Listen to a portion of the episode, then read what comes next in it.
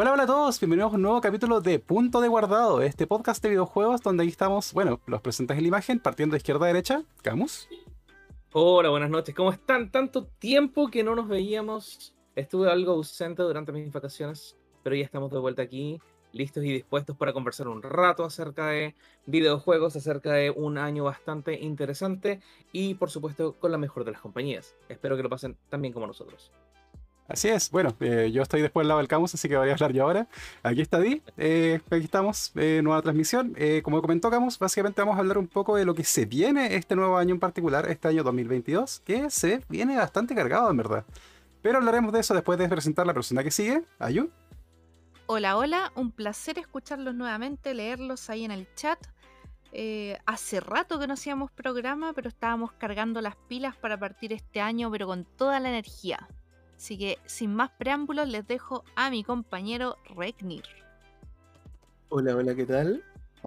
Tanto tiempo. Eh, espero que lo pasen bien y que puedan presentar sus opiniones con respecto a lo que se viene este año. Porque de que viene cargado, viene cargado. Así que idealmente nos va a, dar hartas sorpresas, hartas cosas entretenidas, una que otra cosa de qué reírse, etc. Así que empecemos. Definitivamente. Yo creo que comentar, eh, ya de partida, eh, vamos en. Vamos terminando el mes de febrero. Ya han pasado dos meses. Y son meses que igual nos han traído hartas sorpresas. Déjeme estoy abriendo el meses cargaditos, han sido meses cargaditos acerca de anuncios y lanzamientos. Han sido ya unos meses donde hemos tenido cosas que nos han tenido enganchados a la tele más de lo que quisiéramos admitir, tal vez. Eh, pero hay, hay cosas que comentar, hay cosas, hay, hay, hay vicios que compartir. Sí, sí, de hecho creo que podríamos partir por lo que hoy día mismo se anunció en particular. Sí es. Que tuvimos hoy día un Pokémon Presents, o Pokémon Direct, básicamente lo mismo en concepto. y bueno, cuéntenos, ¿qué sorpresas se mostraron ahí? Yo no puedo creer que finalmente anunciaron la generación que faltaba en Pokémon Go. No, mentira. Eh, pero sí, a fin de cuentas, para mucha gente eso, puede, ser, puede ser interesante, pero creo que dentro de todo, el anuncio que se robó eh, un poco las miradas de todo lo que venía es la novena generación. Con un trío de starters, a mi parecer, maravilloso. Aguante, fue Coco, lo único que digo. aquí tenemos opiniones súper divididas en el plan, en el panel, porque por lo menos vamos uno por cada uno y Regnir que no logra decidir, Slash los quiere todos. Exacto. Aquí, yo, no voy a conseguir a todos de alguna forma, no me importa nada. Supremacía 4. Sí, la verdad es que esta presentación la partieron como bien, bien tímida, como que nos contaron un poco de lo que iba a ser la actualización de Legends Arceus, que iba a ser gratuita y que iba a estar lista como inmediatamente después. Hablaron de los juegos móviles. Pasaron también por lo que es Pokémon Unite, eh, anunciando nuevos Pokémon y, nuevas actividades online. Y al final, al final, salieron con esta, pero increíble tráiler que parte con una cinematografía que uno no se esperaba. Y después ya nos muestran todo lo que es el juego y cómo va a ser. Efectivamente. Espero no haber sido lo único que tenía vibes de Detective Pikachu 2. Sí, todos. Yo, juraba que era Detective Pikachu 2. Sí. Yo daba por, por seguro eso. Bienvenidos, Panchos. Estábamos aquí conversando acerca de lo que fue el Pokémon Presents de hoy día y que todos pensábamos que era Detective Pikachu 2 y que lo que vimos hoy día es la novena generación. Y deja harto, harto que hablar. Está basada en España, considerando los edificios que se lograron ver. Efectivamente. No me voy, a, no me voy a detener en el apartado gráfico porque mm, está en desarrollo, corría como 10 FPS ese, ese modelo, pero les voy a dar la oportunidad de que sea más bonito, más bonito que el Arceus. Porque Arceus es un juego es un juego exquisito, pero con una F de feo gigante. sí, la referencia a la Sagrada Familia, como dice Pancho en el chat, fue pero Chef's Kiss. Uy, yo quiero ir ahora ya ahí. En vida real y en Pokémon. Yo creo que estoy tan cansado que ni siquiera me di cuenta de la referencia a Sagrada Familia. ¿No? Lo voy a tener que ver de nuevo. Sí, sí, Hay de que hecho. verlo nuevamente. Por eso es que si no se anunció de manera oficial de que es en España, como que todos decimos, sí, es España. Sí, es que, es que el, clima mediterráneo, los colores, la paleta de Sunset, y al parecer no va a ser solamente en España, sino que va a ser la península ibérica en general la base. Eso incluye el sur de Francia, incluye Portugal. Sí, A menciones a Kalos me espero. Oye, eso podría ser interesante. Sí. Y claro, como dice Pancho Snake en el chat, Arceus es el juego de prueba para el motor de Scarlet y Violet. Aquí en el chat Cas nos comenta, no sé yo, pero ese molino me dice que era un Sino 2 con muchas zetas. De repente, si empiezan con molinos, puede que haya al- al- algún, algún personaje que haga referencia al Quijote, así. Totalmente. Oye, sería mira, interesante. Podemos dejar la.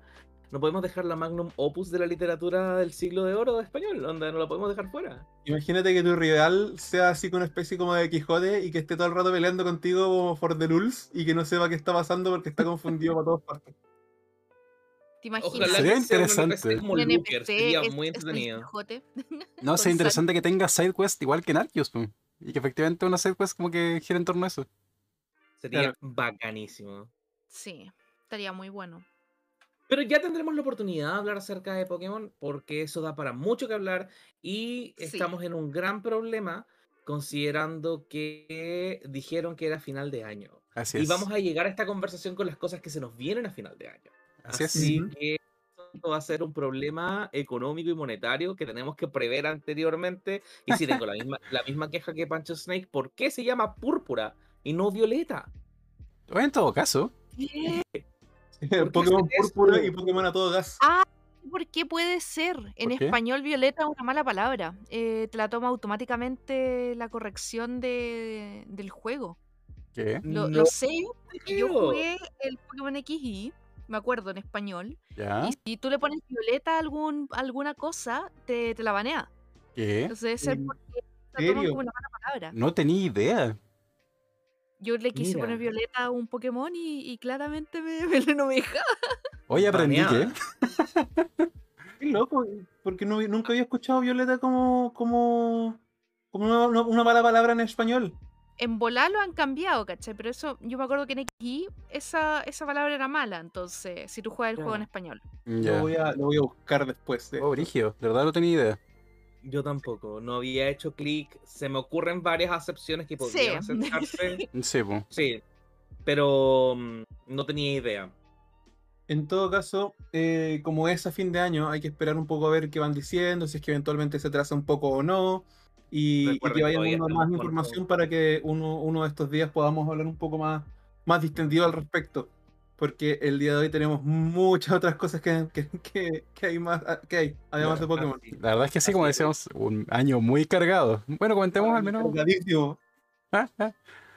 Comentemos que enero y enero, o sea, enero y enero, bueno, enero y febrero ya fueron, Obvio. pero hay grandes menciones de lanzamientos que hubieron que de verdad eh, han sorprendido bastante. Y todavía no Igual. están enganchados. Sí, totalmente. En la pasta máxima. Por Yo ejemplo, creo que todos estamos, aquí todos estamos jugando al menos uno de cada uno. alguno de uno de esta lista, sí. Sí, Totalmente. Y, y- Ya, y podría decir que culpas, cuenten sus culpas. ¿Cómo? alguno de esos, o casi todos. Sí, definitivamente. Ya, pero sí, concuerdo con Camus. Contemos nuestras culpas. Eh, Ragnir, ¿cuál de estos juegos de que salió este penúltimo periodo estás jugando? El señor del anillito. No el señor de los anillos. Elden Ring. Así es. Eh, lo, lo compré como en día uno, básicamente, eh, para PC. eh, que, y ya he recibido hartas quejas, hartos problemas. Yo no sé si. No sé si la gente se está quejando un poco, quizá demasiado, o yo tuve la suerte de que el juego me corre bastante bien. Pero si bien he tenido un par de stutters y muy pocos otros problemas, eh, como que en general me, han- me han, me han dado bastante bien. Y el juego, más allá de eso, el hype, creo que esta vez no fue sobre hypeado el juego. Eh, Wow. Porque no digamos que el juego no fue hypeado. No, el juego fue ultra mega hypeado. impresionante. De hecho, lo compré pensando que fue, iba a ser como, eh, total. por morbo. Claro. No, no, porque igual, igual, igual me tincaba, también me gusta Dark Souls. Em, pero estoy bastante sorprendido con muchas cosas. Al principio, al principio el juego era bueno. Y como, ok. Pero cuando me fui dando cuenta más o menos de cómo funcionaba, eh, le agarré bastante más gusto y creo que por eso em, eh, diría que no está sobre hypeado. Muy hypeado, sí. Ya, perfecto. Em, para, para, como referencia, lo que puedo decir básicamente es que es una especie de Dark Souls 1 eh, mejorado y que tiene muchos elementos muy positivos del Breath of the Wild. Sí, es un Dark Souls más Breath of the Wild. Breath of the Souls, mira tú. Que de verdad impresionante eh, cómo Breath of the Wild en sí como que cambió el género. De verdad, Brigio. Es muy interesante que tomó el género de mundo abierto y dije, miren, desgraciados, así se hace. así es, así es como un estándar en un montón de compañías, o sea... Se ha transformado en el nuevo Mother, así como de, así como de los RPG indie era Mother, así ahora es Breath of the Wild el de los Open World. Y, es muy interesante que de verdad se notan, se notan eh, no sé si referencias tan directas, pero se nota, se nota mucho la influencia. Eh, hay, hay, por ejemplo, uno puede tomar screenshots o cosas así, y hay paisajes que son muy, como que recuerdan mucho a cómo estaba el Breath of the Wild. Mm, eh, el tema de cómo uno puede partir el juego y explorar y partir a donde se le dé la gana. Mm. Eh, y el juego te dice, oye, quizás no deberías estar acá porque eh, esto es demasiado poderoso para, para, tu personaje ahora, pero si quieres venir, vos dale. Por la tuya. Por la tuya. y una de las cosas que me gustó es que, a diferencia de los de Dark Souls y de Bloodborne, es que el juego tiene una estética que, si bien obviamente tiene sus espacios y sus entornos que son muy similares a Dark Souls y a los, bueno, a Soulsborne. Eh, también tiene otros paisajes que son distintos, tiene paletas de colores distintas, ya no es todo tan gótico, o todo tan oscuro, o todo, o todo tan como lúgubre. sí. Como que tiene un poco de todo, así que yo en lo personal lo recomiendo harto, vale harto la pena. Eh, si es que tienen las versiones de consola, quizás sea mejor ahí que en computador, ah, pero si es que no las tienen, el de computador, que probablemente sí va a tener algunos errores, eh, no son tan, por lo menos en mi experiencia, no son tan molestos como para que de verdad sea como, no, no lo recomiendo. Así que es jugable no es. No, no, y el juego en sí es muy entretenido. Tiene varios como mejoras de, como de calidad de vida que lo han, hecho bastante más, no más fácil, pero más asequible. Mm, claro. Bueno, Yayu, ¿cuál es tu pasta? ¿Cuál es tu pecado en esta conversación? En mi caso es el Legends Arceus. He estado jugando mucho rato. Em, es el primer Pokémon que me ha invitado a completar la Pokédex, así como de verdad.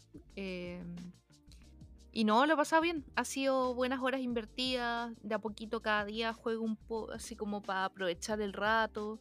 En lo personal, como las características gráficas he tratado de obviarlas, porque obviamente el juego tiene problemas en su gráfica pero siento que el gameplay es tan agradable y es tan inmersivo a la vez, así como mm. que es tan entretenido jugarlo que no me, no me molesta tanto el que se vea mal gráficamente. Mm, claro. Así que sí, he estado jugando mucho, yo como 80 horas y siento que me faltan muchas cosas que hacer. Sí, no, apoyo la yo, pero el juego está súper bueno. Igual lo he jugado un poquito, pero claro, no tanto.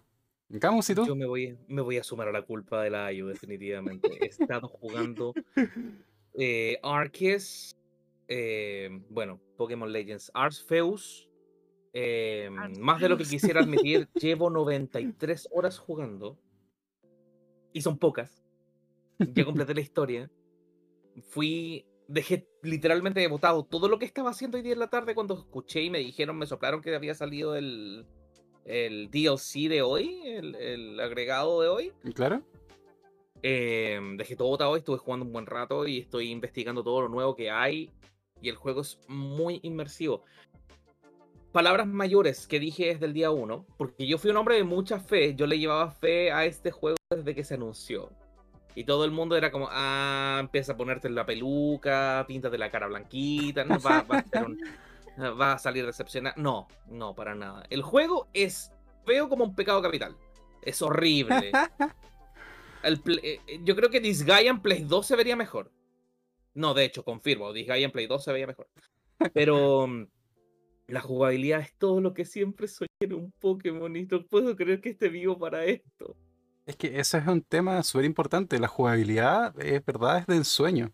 Como... Exactamente, y aquí es donde yo siempre tenía un gran problema con las personas que son acérrimas fanáticas de las gráficas de los juegos. Un juego bonito no lo hace bueno, pero un juego bueno echa tanta falta que sea bonito. Sí. Y aquí tenemos como tres árboles en los seis mapas, y eso ya es un, punto, un botón de muestra. Pero es tan lindo. Así que sí, efectivamente he estado jugando Arceus aprovechando mis vacaciones que se acabaron hace nada y debo decir que fue... Bueno, considerando que tenemos una copia del Arceus y aquí jugamos dos personas, somos un matrimonio de, de pequeños, pequeños eh, cada uno lleva por lo menos 80 horas, yo llevo 93, mi esposa lleva cuánto, 85 aproximadamente. Mm, y le hemos dado, pero como tarro, yo creo. No sé cómo no se ha derretido ese cartucho. Pero sí, esa ha sido mi culpa. Muy bien. Y bueno, la mía es nada más, nada menos que Yu-Gi-Oh! Master Duel. No. No, creo que hay, alguien que ve mi stream como que no le sorprende lo más mínimo. Al final de todos los streams estoy jugando el juego. Estoy dedicando una fin de semana, o sea, una vez a la, semana, los fines de semana, para jugar el juego. Pero es que de verdad es el simulador de Yu-Gi-Oh! que siempre soñé. Y más encima es una forma como más accesible de llegar al juego para quienes dejaron el juego abandonado hace tiempo. Eh, tiene como partidas en Ranked para jugar de manera competitiva. Tiene un modo historia para ir conociendo las historias de las cartas al mismo tiempo que uno va probando barajas que quizás no se animaría a probar en Ranked. Hacer mazo es sencillo. Cuando uno parte el juego te llueven en gemas con tal de que puedas construir básicamente lo que se te ocurra. Pero claro, eh, eh, amo el juego y estoy aquí. confieso mi pasta. Y eso. Esas son las adicciones en las que estamos ahora en este momento. Sí, y todos estos son juegos que han salido solamente este año. Eso es lo importante mencionar también. Solo este año, solo estos dos meses. Sí, eso es llamativo. O sea, e, e, insisto, o sea, es cosa de ver las cosas que se vienen y uno dice como en qué momento voy a jugar todo esto. Porque hay muchos juegos que uno diría ya lo voy a saltar, etcétera. Pero hay muchos juegos este año que son lo que la gente calificaría de imperdibles. Entonces, Justamente. ¿qué hago? Acerca de eso hay algo que quiero mencionar este año estamos viendo todos los productos que se desarrollaron durante COVID. Muchos lanzamientos se evitaron a raíz de la pandemia y a raíz de la, eh, la contingencia sanitaria. Por lo tanto, este año estamos viendo todo lo que se cocinó durante este tiempo, que el desarrollo estuvo más lento, el mercadeo estuvo más lento y eh, a raíz de, de esa misma situación se han condensado tantos buenos títulos que se consideran como imperdibles y nuestras billeteras van a plaquear. Totalmente. Porque esperen lo que les vamos a contar de lo que, de lo que se viene y empiecen a hacer sus listas, por favor. Sí, eh, también con respecto a ese mismo un mini disclaimer, eh, nosotros nos vamos a enfocar principalmente en primer cuarto, va, primer cuarto, primer semestre. Eh, sin embargo, igual hay algunas cosas para el segundo semestre y además otras cosas que podría mencionar que no están claro para qué momento es, etcétera. Exacto. Que podríamos mencionar, pero sí nos vamos a enfocar un poquitito más en el primer semestre, si no me equivoco. Justamente, esa es la idea del día de hoy. Nos vamos a enfocar en lo que se viene de aquí a julio y de ahí vamos a nombrar más que nada los juegos que eh, tenemos en el segundo semestre, porque como bien dice Seps en el chat, hola Seps, bienvenido, eh, es incierto. Incierto, ¿Por qué? Porque se nos viene una fecha crucial llamada E3, donde vamos a estar comentando todo también, eh, donde todo cambia. Y donde salen cosas, salen cosas que nosotros esperamos que vengan, pero no tenemos certeza. Y ahí es donde va, a haber un gran cambio de las cosas que no tienen fecha hasta el momento y probablemente tengamos fechas. Y este punto de guardado va a ser una previa de lo que se vendrá en el segundo set. Entonces, a raíz de eso mismo, yo creo que tenemos que empezar a comentar de lo que se nos viene en marzo. Yes. Creo que antes de eso, em, algo que se nos está quedando en el tintero, que también pasó hace poco, y que justamente debido a todos estos anuncios tan grandes ha pasado muy desapercibido, ha sido Horizon Forbidden West. de nuevo. ¿Verdad? de nuevo. Lo estuvimos comentando. Estuvimos comentando de lo que fue Horizon, que a raíz de esto mismo que mencionamos, es como básicamente este, este fue el ejemplo de que Horizon es como gran juego, pero fue opacado otra vez. La misma historia que pasó con Zero Dawn. Eh, se nos repite con Forbidden West, aplastado de la misma forma. Y, eh, este fue el mejor ejemplo. Elden Ring lo tapó, en su momento a Horizon Zero Dawn lo tapó Breath of the Wild. Y ahora Arceus, que también se suma porque los Die Hard fans como nosotros, eh, y como Elden Ring, es como, ya, mm, pobre Aloy, lo siento mucho, muy carismática y todo, pero no eres un juego hypeado por mucho tiempo, o que Game Freak por fin nos diera lo que esperábamos. Dicho eso, igual, igual es importante mencionar eh, que si bien pasó obviamente ¿no? que, que eh, Forbidden West fue un poco opacado por Elden Ring y que Zero Dawn fue, fue opacado por Breath of the Wild, ambos son buenos juegos y muy buenos juegos y que eh, se merecen también su tiempo de ser jugados. Es que, porque Elden Ring no necesariamente es para todo el mundo, o sea, todo el mundo tiene gustos distintos. Mm, y, la saga de Horizon es, es buena, eh, así que eh, es lamentable un poco que haya pasado porque en el caso de Elden Ring, que fue un juego tan ultra mega requete contra hypeado, pero, pero eso no quita que sea. No le quita lo bueno que pueden tener los, los Horizon. Eso nomás absolutamente de acuerdo con Regnir. Eh, no es un mal juego, pero lo que nos llegó, lo que nos llegó fue lo que estábamos esperando. Sí. pasó la, la, gran Simpsons del quítate tú. Literalmente. Muy buen ejemplo. Entonces, marzo, parten dos días más. se nos llegó marzo, se nos vino marzo, chicos. Mañana pagan. ¡Eh! ¡Déjale! Adiós. Ojalá. Espero. Pero sí, se viene marzo. No digan nada que tengo que entregar cosas. Pero bueno, algunos de los juegos que tenemos anotados para el lanzamiento en marzo, pero hay hartos más, debo comentar. Sería partir con Triangle Strategy, Panic, eh, Stranger Danger, eh, Final Fantasy Origins.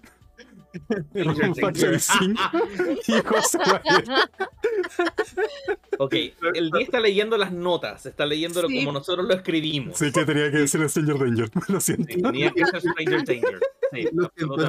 eso, fue una, cosa que yo dejé notado porque me encanta decirle Stranger Danger a Stranger of Paradise. Eh, pero básicamente estamos hablando de Final Fantasy Origins, que sería una especie de remake del primer Final Fantasy. Justamente. Claro, es como una especie como, si no me equivoco, una como reinvención un poco de la historia, ¿no? Mm, sí, o sea, claramente.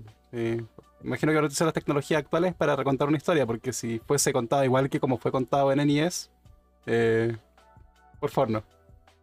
Uh.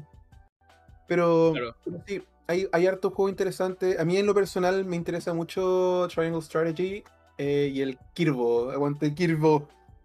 Kirby. Kirby in the Forgotten Lands. Sí, el 25 de marzo.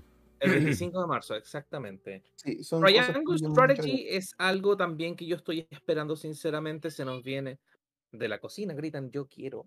Eh, eh, es algo que estamos esperando todos los que fangirleamos con Octopath Traveler. Dios mío, háganse el favor y escuchen esa banda sonora y jueguen eso. Eh, se nos viene el 4 de marzo de 2022. Es un juego que nos va a tirar de las mechas porque es una yo creo que habrá que jugarlo mucho, mucho para poder obtener todo.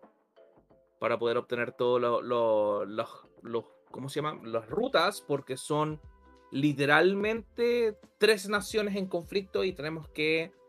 Me huele mucho a Three Houses, pero con la maravilla 2.5D de Octopath Traveler y la música se acerca, es el mismo estudio, pero hasta donde tengo entendido no es Nishiki quien compone, pero igual, alta obra de arte, como dice Black Wolf, estoy absolutamente de acuerdo, y no a todos nos pagan antes del 28, em, pero ojalá que no tenga los mismos problemas que tiene Octopus Traveler, ojalá que sea una historia un poquito más hilada, más conexa, y que sea una un poquito más eh, dinámica en el sentido del storytelling. Pero yo le voy. Yo, o sea, yo también, y a mí en lo personal si bien entiendo, por ejemplo, eso de que, de que para algunos la historia pudo haber sido un poco más un poco desconexa, etcétera, para mí el Octopath era perfecto en lo que era. Lo, lo amo, lo amo con pasión, locura y desenfreno. Eh, todavía sigo pensando que, que quizás es una de las mejores bandas sonoras de juego en la historia, así cara de no me interesa nada. Don't at me. Eh, y, visualmente era una maravilla y como y lo amo. Y si es que siguen por esa línea, Triangle Strategy para mí es un, juego que hay que jugar. Exactamente. Mi único deseo, mi único deseo no te desinfles como Bravely Default, gracias. Em, para, los amantes de los Zelda. Tunic. ¿Quién lo diría? Exacto. Eh, no sé si ustedes conocen un poco de, o, lo han visto, Ayu, no sé, Di. Nada. Vi cuando Nada. anunciaron, vi que se veía bonito y me gustó. Perfecto. De lo, de lo que recuerdo, Tunic básicamente, a muy grandes rasgos, es un Zelda estilo em, Link's Awakening, Link, to the Past, pero con un zorrito. Sí. De hecho, me trae muchos recuerdos de un juego de PlayStation 1 de un zorrito, que era también como eh, el Zelda de Sony en esa época, que posiblemente que acá nadie lo recuerde y eso dice lo gran alcance que tuvo el juego. Probablemente, porque yo no lo recuerdo. Se llama Kingly's Adventure, si no me equivoco. No tengo idea. pero bueno. Ni en pelea de perro. Perfecto. No, pero eso, ahora que estaba viendo la imagen del Tonic, sí, ahora recuerdo el juego y sí, se veía precioso. Sí, Tunic tiene un apartado gráfico exquisito, tiene muy, muy buenas ideas de dungeons y se le lleva harta fe. Ojalá que tenga una salida masiva. Di, busqué el juego que dijiste, Kingsley's Adventure, lo miré y luego de darle hartas vueltas puedo decir que ni en pelea de perro lo había visto y escuchado. sí. No sé, me...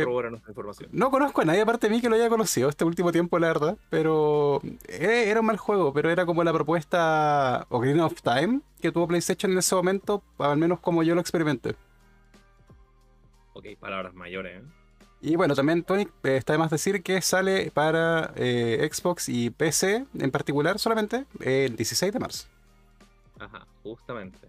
Un, detalle muy cortito. Eh, de los juegos que vamos a hablar, no vamos a hablar de todas las cosas que salen, ni en marzo, ni en abril, ni en mayo, sino que vamos a hablar de algunos que elegimos, porque si es que quisiésemos hablar de todos los juegos que van a salir el primer semestre, terminaríamos muy tarde.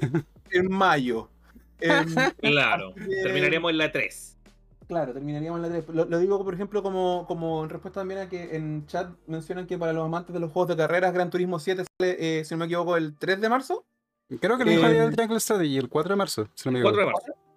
Ya. Así es. Muchas gracias por el, por el disclaimer, Rueco. Muchas gracias. Sí, no nos hemos olvidado, también los analizamos, pero son tantos los juegos que hay que, hay, que elegimos un poco que los, quizás los que más nos interesaban, quizás a nosotros. Claro. Eh, pero, pero no son los únicos que hay. Recomendamos que le echen un ojo eh, porque para que vayan programando sus gastos durante el año. Sí, es importante ese disclaimer. Les voy a dejar una lista en el chat. Muy bien. Les voy a dejar una lista en el chat para que ustedes tengan, tengan ¿cómo se llama? Acceso a ello para que organicen sus gastos. Sí, por favor. Eh, Ayu, perdón, tú ibas a decir algo, ¿no? No, la verdad solamente estaba aportando con hilativos.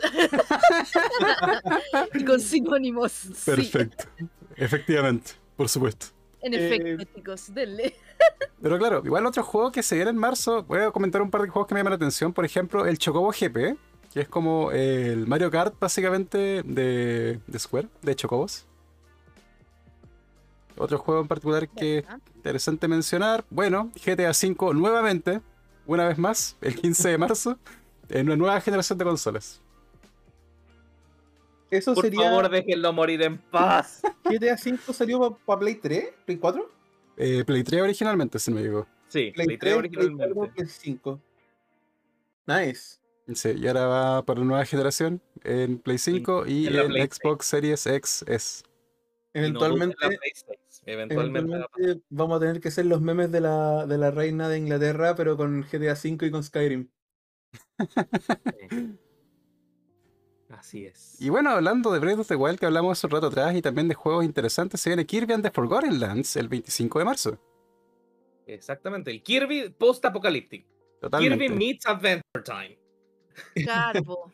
Kirby, que se come un autito pero lo deja ahí en, lo deja ahí en la mitad. El carbo. El carbo. El carbo. el modo Mouthful, que fue como bastante bullado cuando salió el, el trailer y fue como...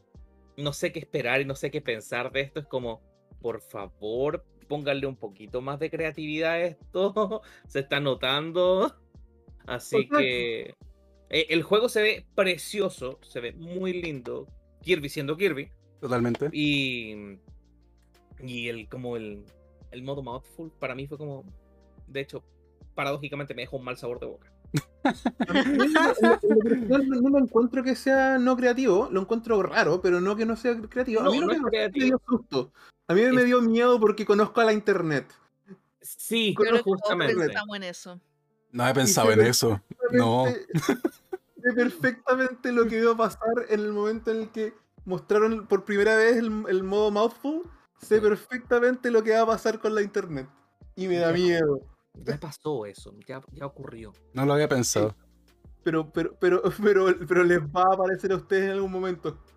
Lo va a encontrar y ustedes lo saben. No, gracias, pero bueno. Mm, paso, pero sí va a suceder. y la regla 34 existe. Sí. Pero bueno, continuando con otros lanzamientos.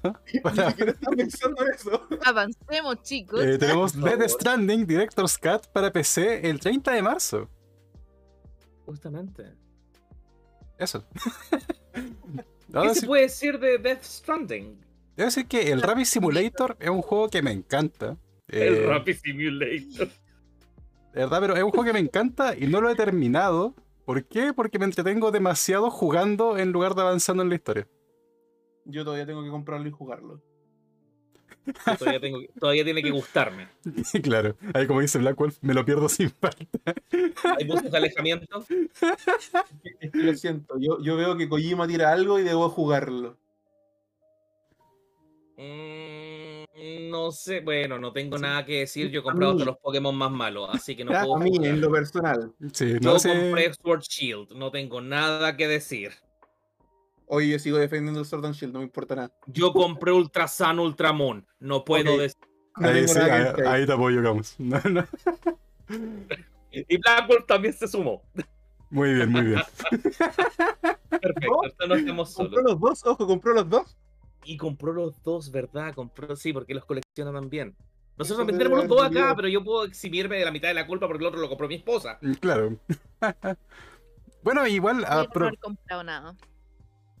También, pero hablando del tema, creo que hemos comentado una cosa en particular que lo comenzamos al principio, pero no dijimos esto. ¿Qué versión va a comprar cada uno del Pokémon? Scarlet.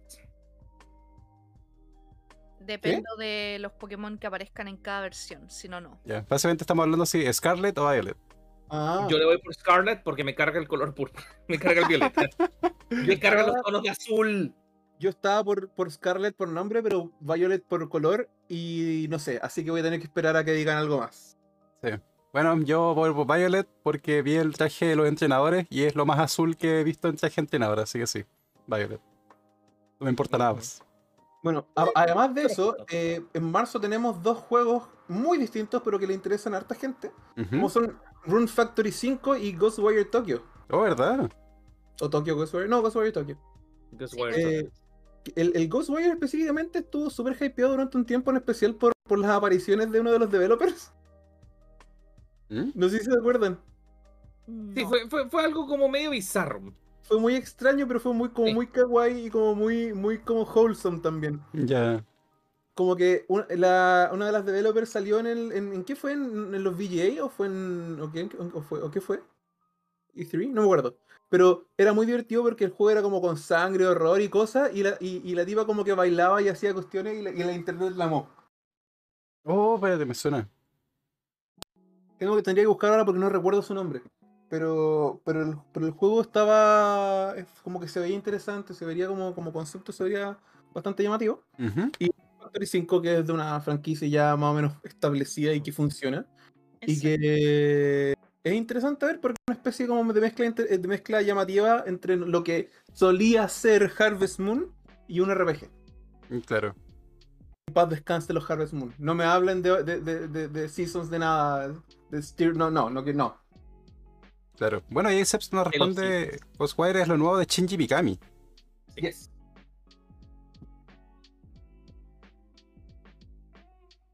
Ahí buscando el listado, acá están. Mira, Sebs nos dice que originalmente Ghostwire era lo que se conocía como el proyecto The Evil Within 3. Oh, interesante. Oh.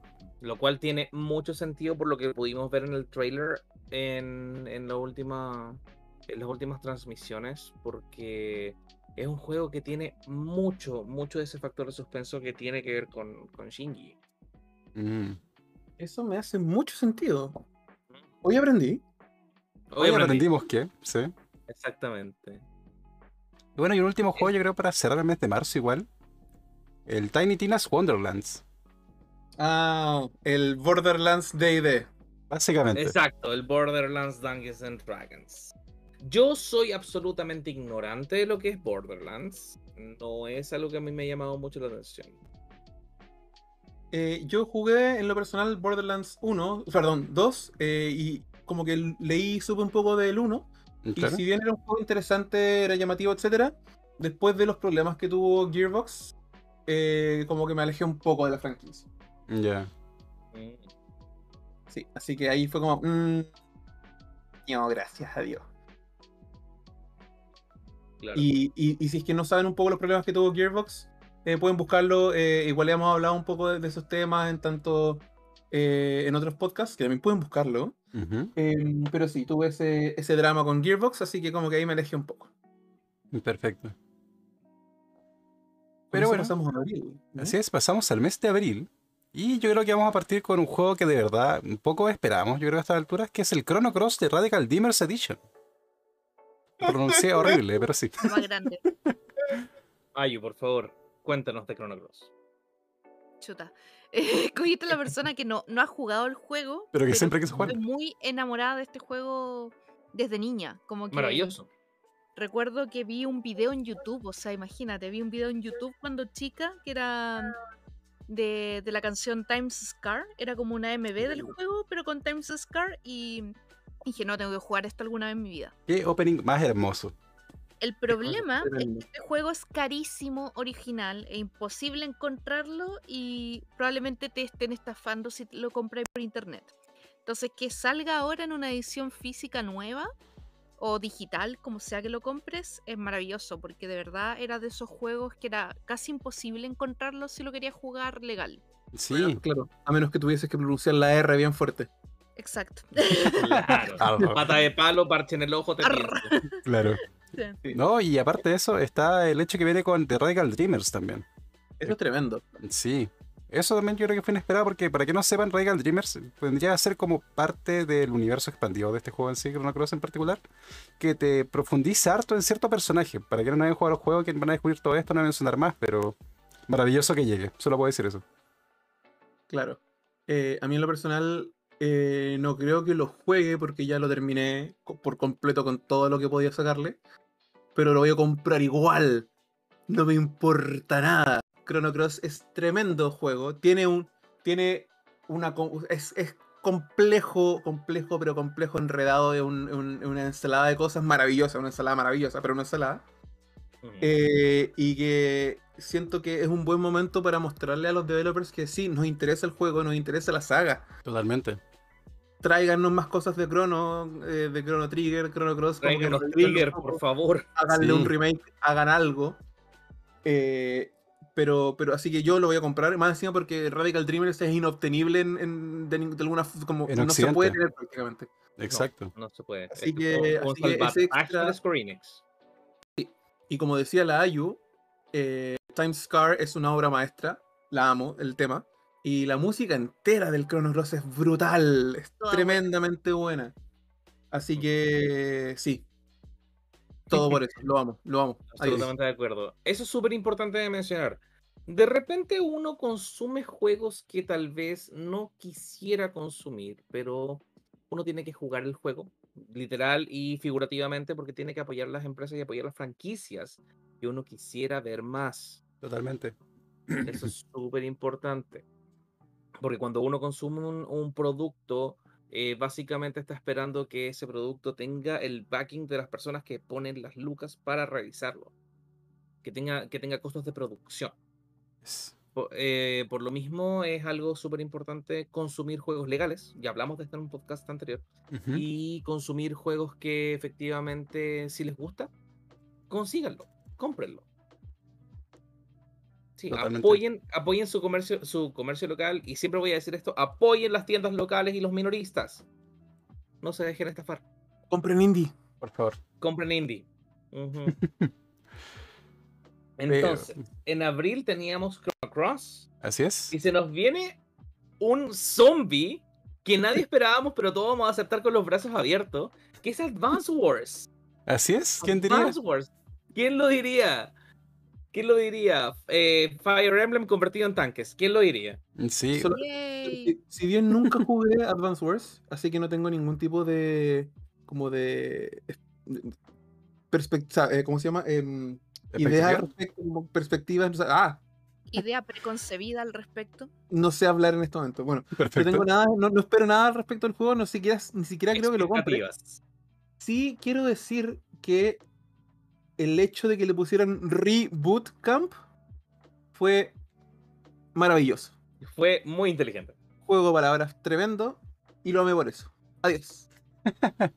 Pero sí, Advance Wars, para quienes no conozcan la franquicia, era un juego de estrategia eh, muy similar a, lo que es eh, Fire Emblem, como comentaron antes, que salió para, como dice el nombre, Advance Wars para Game Boy Advance. Y fue un juego muy bueno, en verdad, tanto el 1 como el 2. Y efectivamente lo que se viene ahora es el Advance Wars 1 plus 2 eh, Reboot Camp. Básicamente el 1 y el 2 en un compilado para Nintendo Switch. Con gráficos totalmente renovados. Y con modos completamente diferentes de juego. También es cierto. Sí. sí, va a ser una interesante propuesta. Y va a ser algo que nadie esperaba, pero que todo el mundo fue como, ¡qué bien! Como que esa fue la reacción del mundo. Sí, sí eh, como que, pero igual, igual para mucha gente es tremendo, eso sí que yo sepa. Mm, eh, fue, fue, un, fue un, aquí, aquí voy, a, voy, a, tocar una, una, fibra sensible, pero fue como, como que revivieran una franquicia al estilo incluso como por ejemplo Golden Sun. Uh. hola Ayu. Es una franquicia, el Advance Wars es una franquicia que para mucha gente era re importante y que ya mucha gente daba por muerta y fue como que, ¿qué? Exacto. Así que fue tremendo para mucha gente. Y a mí me parece súper llamativo y súper positivo. Porque eso significa que igual están mirando esas franquicias que, está, que uno pensaría que están muertas. Como que igual la están, la están mirando, están viendo qué onda. Y si le va bien, quizás reviven otras.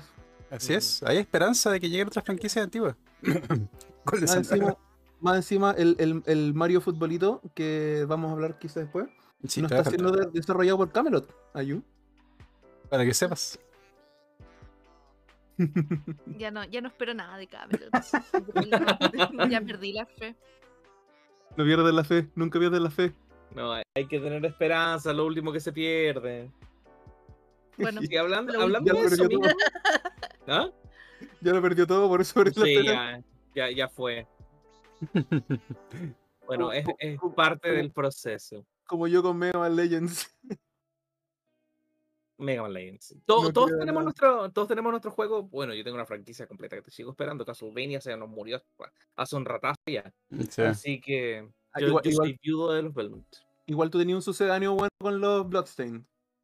Pero es un sucedáneo. Pero son tremendos. No, es tremendo juego, pero no están los personajes, pues es el tema. Sí, es cierto. Sí. Es cierto, es verdad. Sí, sabe a knockoff. Sabe a copia pirata es calidad AAA, pero eso había copia pirata. Bueno, la versión de PlayStation, porque la versión de Switch es como el efecto Arceus, lo mismo. Pero ya, esa es discusión de otro momento. Em, Continuando con abril, tenemos Star Wars The Force Unleashed.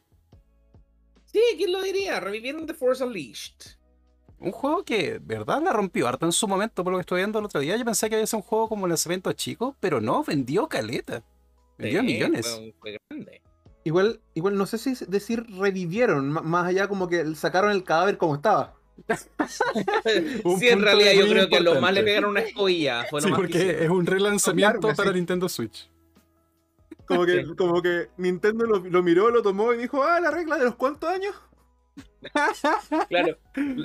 La prueba del olor no está tan mal. Vamos. Ah. Sí, no, pero es interesante igual que saquen un juego de Star Wars después de la adquisición de Disney de la marca en sí. este juego tan antiguo, porque recuerden que Star Wars The Force Unleashed era como, mostraba una parte del canon que mostraba una historia de la cual supuestamente no se sabía, de Darth Vader y su discípulo oculto. Después ahora eh, Disney compró Star Wars y todo eso dejó de ser canónico y se fue a la chucha. Entonces que relancen el juego igual es interesante. Es un buen punto. Es el intento de por favor háganlo canon. Puede ser, puede que no, no sé. Y sale el 20 de abril, 420. 20 de abril. XD. 420. Otro, otro juego que va a salir en abril para Switch específicamente eh, y que me llamó mucho la atención porque en lo personal yo no lo he jugado, pero otras personas que, con las que he conversado, etcétera, me, han hablado puras maravillas y me llamó mucho la atención que lo fuesen a sacar para Switch. Es el 13 Sentinels. Que al parecer es una locura de juego en cuanto a que es muy extraño, pero muy bueno, tiene una jugabilidad muy curiosa. Y quería mencionarlo así como cortito porque eh, me parece que igual es interesante tomar en cuenta juegos que eh, cambien un poco las mecánicas que es un, poquito típicas o que se están tomando de repente hasta cierto punto la, la industria. Mm. Así que, así nomás cortito, si es que le interesan las cosas como juegos bien japoneses, échenle un ojo al 13 Sentinels, eh, vean trailer o algo así, y vean si les tinco o no. Adiós. Mm, Muchas gracias por la recomendación, Regnir. Definitivamente la consideraremos. Y hay varios juegos que están saliendo de la burbuja nipona por fin. Sí. Que podamos, vamos a poder disfrutar en Occidente. Y bueno, yo creo que el último juego que mencionaríamos ya de abril sería Nintendo Switch Sports. Lo que nadie esperaba, pero sabíamos que iba a venir. Sí, que llegó un poco tarde, diría yo, pero aún así me sigue llamando la atención y aún así me interesa comprarlo. Bueno, Oye, pero el sombrero es nuevo. Totalmente. Le agregaron deportes, le agregaron fútbol, le agregaron badminton. De hecho, sí, Badminton. hay deportes nuevos, hay eh, eh, cosas que sacaron, si no me equivoco. Y no, debe ser, ser entretenido. Sí, al- algo tiene. Algo tiene Nintendo Switch Sports. Va a ser, bueno, hubo una beta hace una semana, si no me equivoco, una beta abierta de tres días, que tiene, que tiene algo como, "Eh, sí, ya, perfecto, se puede, Mm, Claro. se puede. Como que sabe a, ti- tiene sabor a Wii, tiene Básicamente. sabor a Wii. Y bueno, yo creo que dicho eso, Perdón, sí, pero me- a mí me llama mucho la atención, como tú me mencionabas, Di, que salió bien tarde, en especial considerando la cantidad de cosas como sport-like que salieron. O sea, eh, Ring Fit Adventures, por ejemplo.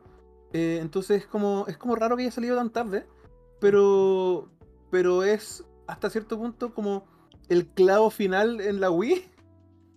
yo creo. en, el, en el féretro. Claro, porque es muy, es porque la Wii, se- como mucha gente sabe, seguía viva gracias a Wii Sports. Sí. Em, todo lo que se jugaba en muchas partes. Sí, no, pero es verdad lo que dice en el sentido de que Just Dance y Wii Sports efectivamente mantenían vigente la consola todavía y todavía hay gente que tiene la consola y sigue jugando en la actualidad. Así Sí, es. espe- específicamente como en, en- ¿cómo se llama? Em, eh, así los casa- eh, como casas de, de- de reposo, etcétera. Incluso en hospitales, no sé si hay algún, incluso algunos hospitales, ¿o no? Sí, también tenemos Sí. que considerar el factor de rehabilitación que se usa en fisiatría de las, de las Wii por el movimiento que te permiten los videojuegos. Y eso es algo bueno. súper interesante, es algo muy interesante que deberíamos abordar en otro momento. Sí, totalmente de acuerdo. Pero claro, esto básicamente termina de matar la vida útil de la Wii para y poder pasar a la siguiente generación de consolas y darle su merecido descanso a esta consola que se resigna, no, se resiste a morir. Sí, totalmente de acuerdo. Pero bueno, ahora sí, mes de mayo, y yo creo que voy a partir mencionando un juego en particular que me llama harto la atención. No por un buen motivo, que es el vampiro la mascarada Swampsong. Oh, no, no, no, no, no me empiecen con eso, no me empiecen con eso. Aquí vamos. Lo siento. Este fue, este fue un debate de minutos preciados la última vez. Sí, O sea, debate, y yo con el D estamos totalmente de acuerdo, yo creo. No, no fue totalmente. debate, fue, fue ranteo. Esto fue un Sí, ranteo. fue ranteo. Sí. Lo, lo único, lo único que voy a decir para no seguir hablando de, esa- de esa estupidez es, independiente de si el juego puede ser entretenido o no, no puedes tomar una, una idea, un concepto, una franquicia como es la mascarada, la idea de mantener en secreto esta sociedad secreta, este submundo, este, este, esta comunidad, est- inventa todo, que es bajo, bajo el conocimiento de los seres humanos por un concepto de cómo está creada la idea, Claro. y crear un juego que se, que se trate de todo explota, todo dispara, todo, todo a, a- a vista y paciencia de todo el mundo. O sea, ¿en qué cresta estás pensando? No tiene ningún maldito sentido.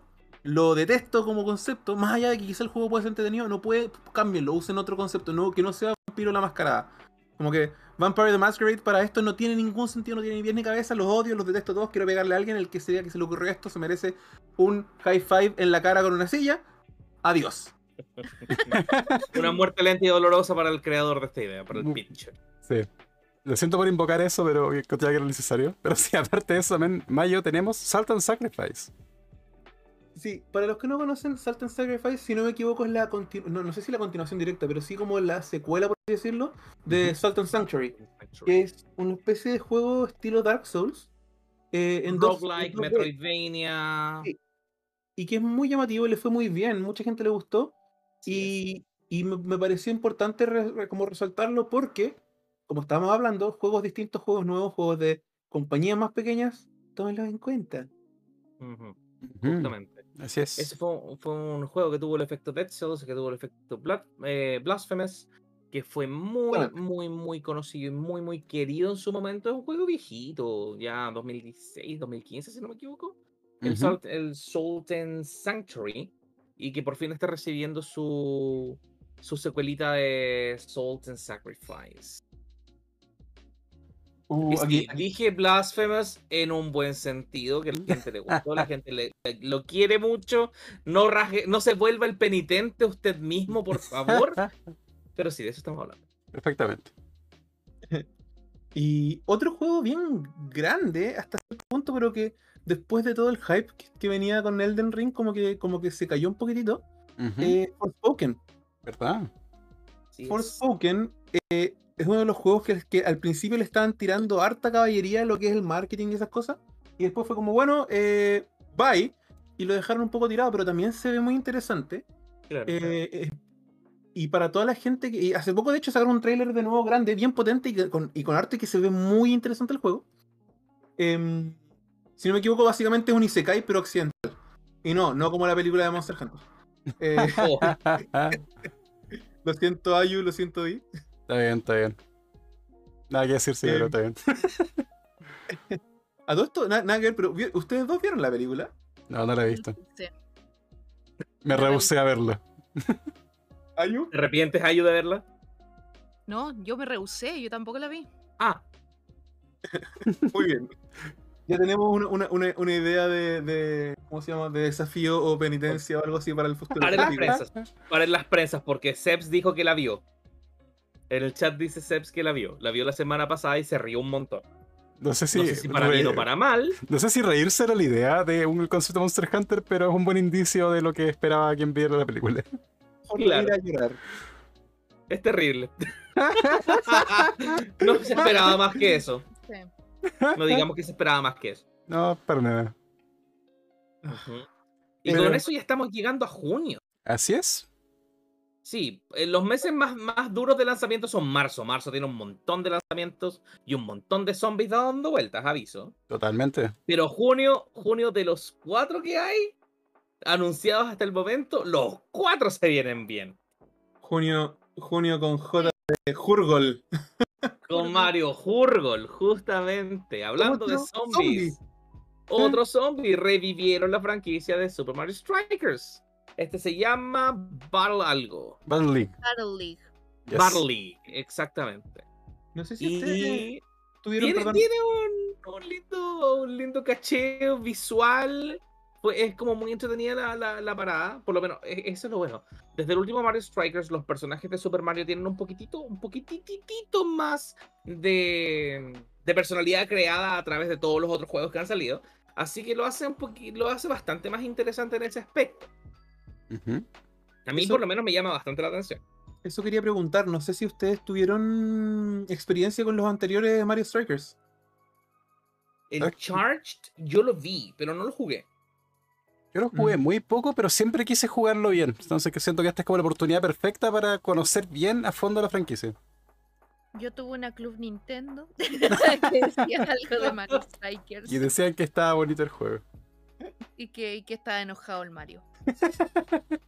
Si Mario sale enojado en todas las portadas de sus juegos, excepto en Super Mario. Eh, Eh, Mario. Kart enojado, Mario Strikers enojado, Super Smash enojado. ¿En Mario ¿Cómo? Kart enojado? ¿Cómo? ¿En Mario Kart sale enojado? Creo que sí, no estoy seguro. No No, sé. Mario Kart sale enojado. ¿No? En, en- en una sí, pero no, en- pero no en todas. En Mario Kart, la de Mario Ah, no, ese es Luigi. Luigi sale con cara, cara enojado. El El Death de. Luigi. A, Star. a- a propósito de eso, ¿se dieron cuenta de cómo se ve Luigi en la portada del Mario del, del Battle League? No estoy No, Mario- no la vi. viendo la portada y no me sale. No, Luigi. Exacto, no aparece Luigi. Ah, bueno. Hicieron la gran Mario Party. XD. No, lo dejaron fuera. Puta Luigi. ¿Por qué le hacen eso a Luigi? Claro, porque sale Bowser, Toad, Yoshi, Peach y Mario. Sí. Es, es que por eso es, es, es muy llamativo que de verdad Luigi fue como, no, a ti no te es como, quítate tú. No, no Como, pero, está. como, pero si ni siquiera estaba en ese. No, quítate. No Pobre está. Luigi. Em, no me he dado cuenta. Buen detalle. Me llamó mucho la atención porque lo mostraron en el trailer, trailer y de repente empecé a ver la portada y fue como, oye, pero no está ni Luigi, está Yoshi, está Toad, pero no está, Toad. está Luigi. Pobre en, Luigi. en lo personal, yo tuve, tuve un tiempo porque me lo prestó mi primo, el Mario Strikers de GameCube, ¿Ya? y era muy entretenido, muy entretenido jugar. Y, y lo que se ve de, del trailer y de las cosas que les va- le van a agregar y cambiar, ¿Claro? se ve que es un juego que podría ser bien interesante jugar, en especial como, como ahora es como de 4 contra 4, 8 jugadores. Claro. Eh, se ve bien caótico, se ve bien, bien no tener idea de qué está pasando, lo cual siempre es un plus para ese tipo de juego. Si lo pasaron mal con Smash, ahora la van a pasar peor. Básicamente. No, Claro. pero es un buen party game, la verdad. Sí. Y el otro gran juego que yo personalmente estoy esperando eh, para junio es Fire Emblem 3 Musos o 3 Hopes, que es básicamente Fire Emblem Warriors en esteroides. Toman la historia de eh, Fire Emblem 3 Houses y la convierten en un 1000 contra 1. Típicos Dynasty Warriors, típicos Hyrule Warriors, pero ahora Fire Emblem 3 Houses, porque ya existe un Fire Emblem Warriors. Claro. Él toma la fórmula, la manosea un poco y se viene con todo porque es un Age of Calamity. Es el paralelo a Age of Calamity porque es un ¿qué tal si? Exactamente. Lleva todas mis fichas. Yo lo voy a comprar día uno, lo voy a jugar y voy a jugar antes de eso Three Houses de nuevo. No, no me gustó Final- eh, Fire Emblem, para nada. no, para nada. ¿Cómo se nos ocurre? Pero le llevo fe. A todo esto, un, un pequeño dato de trivia. ¿Ustedes cachaban que el- los Dyna- Dynasty Warriors no siempre fueron así? ¿No se prefiere un muso? Básico, o sea, siempre fueron muso, pero no, pero no siempre fueron muso propiamente tal, o sea, en cuanto al estilo de juego. No tenía idea, la No, el estilo de juego mutó. Mutó Sí. a raíz, como en el quinto, cuarto, Dynasty Warriors mutó. Oh, Era juego de pelea. Era de pelea. ¿De verdad? No tenía idea. Era, era la respuesta a Samurai Shadow. Sí. Oh. Exactamente, los musos, los Dynasty Warriors eran la respuesta a los Samurai Shadow de SNK. Y de repente fue como, oye, ¿y si hacemos esto? Y pff, explotó. Y nació Chocopic. Y, Y, nació. y nació Chocapic y un género nuevo. y- Totalmente. y inventaron un género, sé, así simple. Sí. Y nadie hace musos como Dynasty Warriors. Nadie. Y, y- bueno, y ya Dynasty Warriors es un spin-off de, otro, de otra franquicia. Así es. Que es Romance of the Three Kingdoms. Que toda una franquicia de juegos, de libros, de. etcétera. Eso, dato. Bye, adiós. Bueno, interesantes los datos. Fuera el deseo, no tenía idea. Y bueno, Sí. Con- Y, y Rihan dice que esperemos que, juegue, que juguemos en stream. Lo quiero jugar en stream, pero estoy haciendo un upgrade de, de, toda la, de todos los cachivaches que tengo aquí en el escritorio. Así que por eso no he hecho nada de stream, porque quería hacer stream de Arceus, pero me fallaron las, las cosas acá. Así que ahora estamos haciendo un upgrade completo y espero volver ahora en marzo con, con un, un streamcillo por ahí. buena, buena. Bueno, igual, en Y con junio, eso se nos acaba junio. igual quiero comentar un par de cosas en junio. Ajá. Eh, en particular, Capcom Fighting Collection se viene en junio. Importante. Es importante no por el juego, sino por el conteo que hizo Capcom ilusionándonos con algo que iba a llegar y solamente fue esto junto con el Street Fighter 6. XD. Sí, No, con- yo lo decía.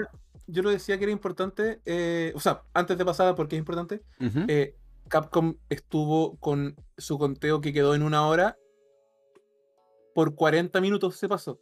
Sí. No, porque yo puedo explicar por qué pasó eso igual. No, sí, o sea, ¿Por, qué Capcom? Ah, mira, no, por, el torneo de Street Fighter, ¿no? Exactamente, ya mira, el contexto completo de la situación. Todo partió con un conteo que hizo Capcom en su página, eh, que era un conteo hasta cierto día en particular, que un gran anuncio. Es un conteo en particular que si te metías al código fuente de la página, como que se liqueaban caleta de datos que al final no tuvieron ninguna relevancia para el aviso en sí, no tuvo nada que ver. Y el conteo eh, iba a ser para la gran final y el término de un torneo muy importante de Capcom de Street Fighter V. Eh, ahora, ¿qué pasó? Fue básicamente que al parecer algo pasó con el torneo que se atrasó, por lo tanto el conteo cuando llegó a cero, efectivamente no podía pasar nada hasta que terminara el torneo y se diera el anuncio en vivo como tenía que ser. Así que por eso fueron 40 minutos de que el conteo estuvo a una hora. Y bueno... Pero, eh, pero, sí, cosas que pueden pasar con las cosas en vivo. Sí, como detalle con respecto a lo de la colección, yo, yo encuentro que es muy importante y lo mencionaron también en, chat antes, pero como darle ahora el, el comentario eh, acá hablándolo. Em, la colección es súper importante porque, claro, no son remakes, no son remasters, tienen un par de cosas extras, sí, pero aparecen muchas franquicias, ya que este año eh, parece que es el año de los zombies también. Muchas franquicias que estaban muertas. Sí, Darkstalkers. Darkstalkers, eh, Cyberbots no me equivoco. Se me, no siempre se me olvida el nombre. Em, entre otras franquicias, bueno, Pocket Fighters, varias franquicias de pelea que estaban súper perdidas. Eh, bueno, como mencionan, eh, tienen rollback, lo cual es maravilloso para las, las peleas después de online. Pero es muy importante porque esta es una de las pocas formas y uno de los pocos momentos donde tenemos como un espacio para decirle a Capcom como, Oli, eh, por, favor, eh, recuerde, señor Capcom, que, usted tiene estas franquicias. Por favor, no las olvide. Ayuda, por favor. Es la forma que tenemos de eh, acercarnos un poco a decirle algo a Capcom. Entonces, si le va bien esta colección, quizá alguna de esas franquicias vuelven a ver la luz del día, más allá de como torneos o cosas muy nicho. Cameos. Claro. No, de hecho sería muy interesante efectivamente. Sí, Capcom Fighting Collection efectivamente tiene eh, una apuesta súper interesante que yo creo que hay que apoyar sí o sí. Más que nada por el valor histórico que está en los juegos que están reviviendo para consolas de la actualidad.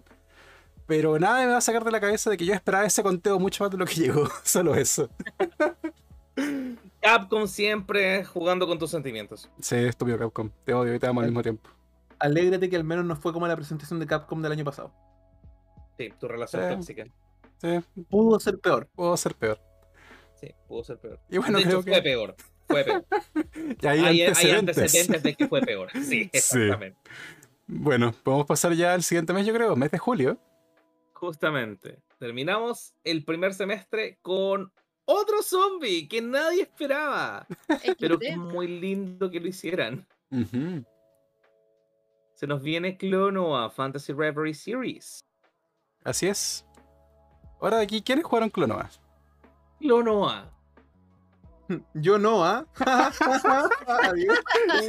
no, hablando en serio, yo tampoco lo jugué, pero debo decirte que reconozco eh, que sí es una franquicia que fue bastante popular, al menos cuando yo estaba jugando videojuegos. Siempre me gustó el diseño Clonoa, pero nunca lo jugué, la verdad. Sí, Clonoa es una de esas mascotas insignes que no tuvo mucha trascendencia más allá de sus primeros juegos de nicho, pero mm, es parte de la historia de los videojuegos. A mí eso es lo que me gusta que se está haciendo. Que fue algo criticado de Nintendo hace unos, hace unos días, que fue una polémica más o menos.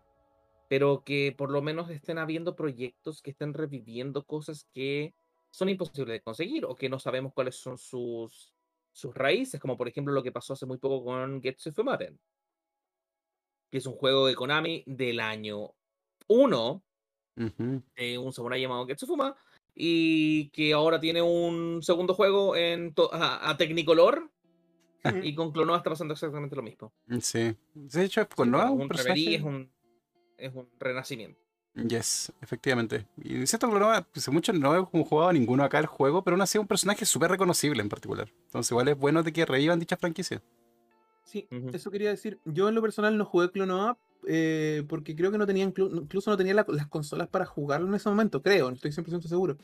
Pero sí sé que siempre estuvo en mi cabeza como uno de los, como franquicia, así como que esto existe y esto es parte, esto es parte de, esto es como, esto tiene un peso importante. Mm, claro. Eh, y eso pasaba con harta franquicia, o sea, en su tiempo, por ejemplo, todo el tema de Spyro, Crash y todas esas cosas, eh, que eran como personajes reconocibles, personajes que tenían diseños interesantes, personajes que tenían una personalidad que tú podías ver y que tú podías como, como sentir. Entonces, eh, encuentro muy interesante y bueno que estén reviviendo estas cosas y que la estén reviviendo al parecer bien. Es un, es un igual un acercamiento piola, despacio, tranquilo, pero es un acercamiento. Y de nuevo, son espacios que tenemos como jugadores y como clientes y como compradores eh, para decir, oye, esto me interesa. Exacto. Efectivamente. es algo que se ha repetido harto igual con, con los juegos que están saliendo. Sí. Y bueno, el siguiente juego que saldría durante este mes es Live Alive. Uh, Live Alive. Prometedor. Se ve precioso. Eso puedo decir.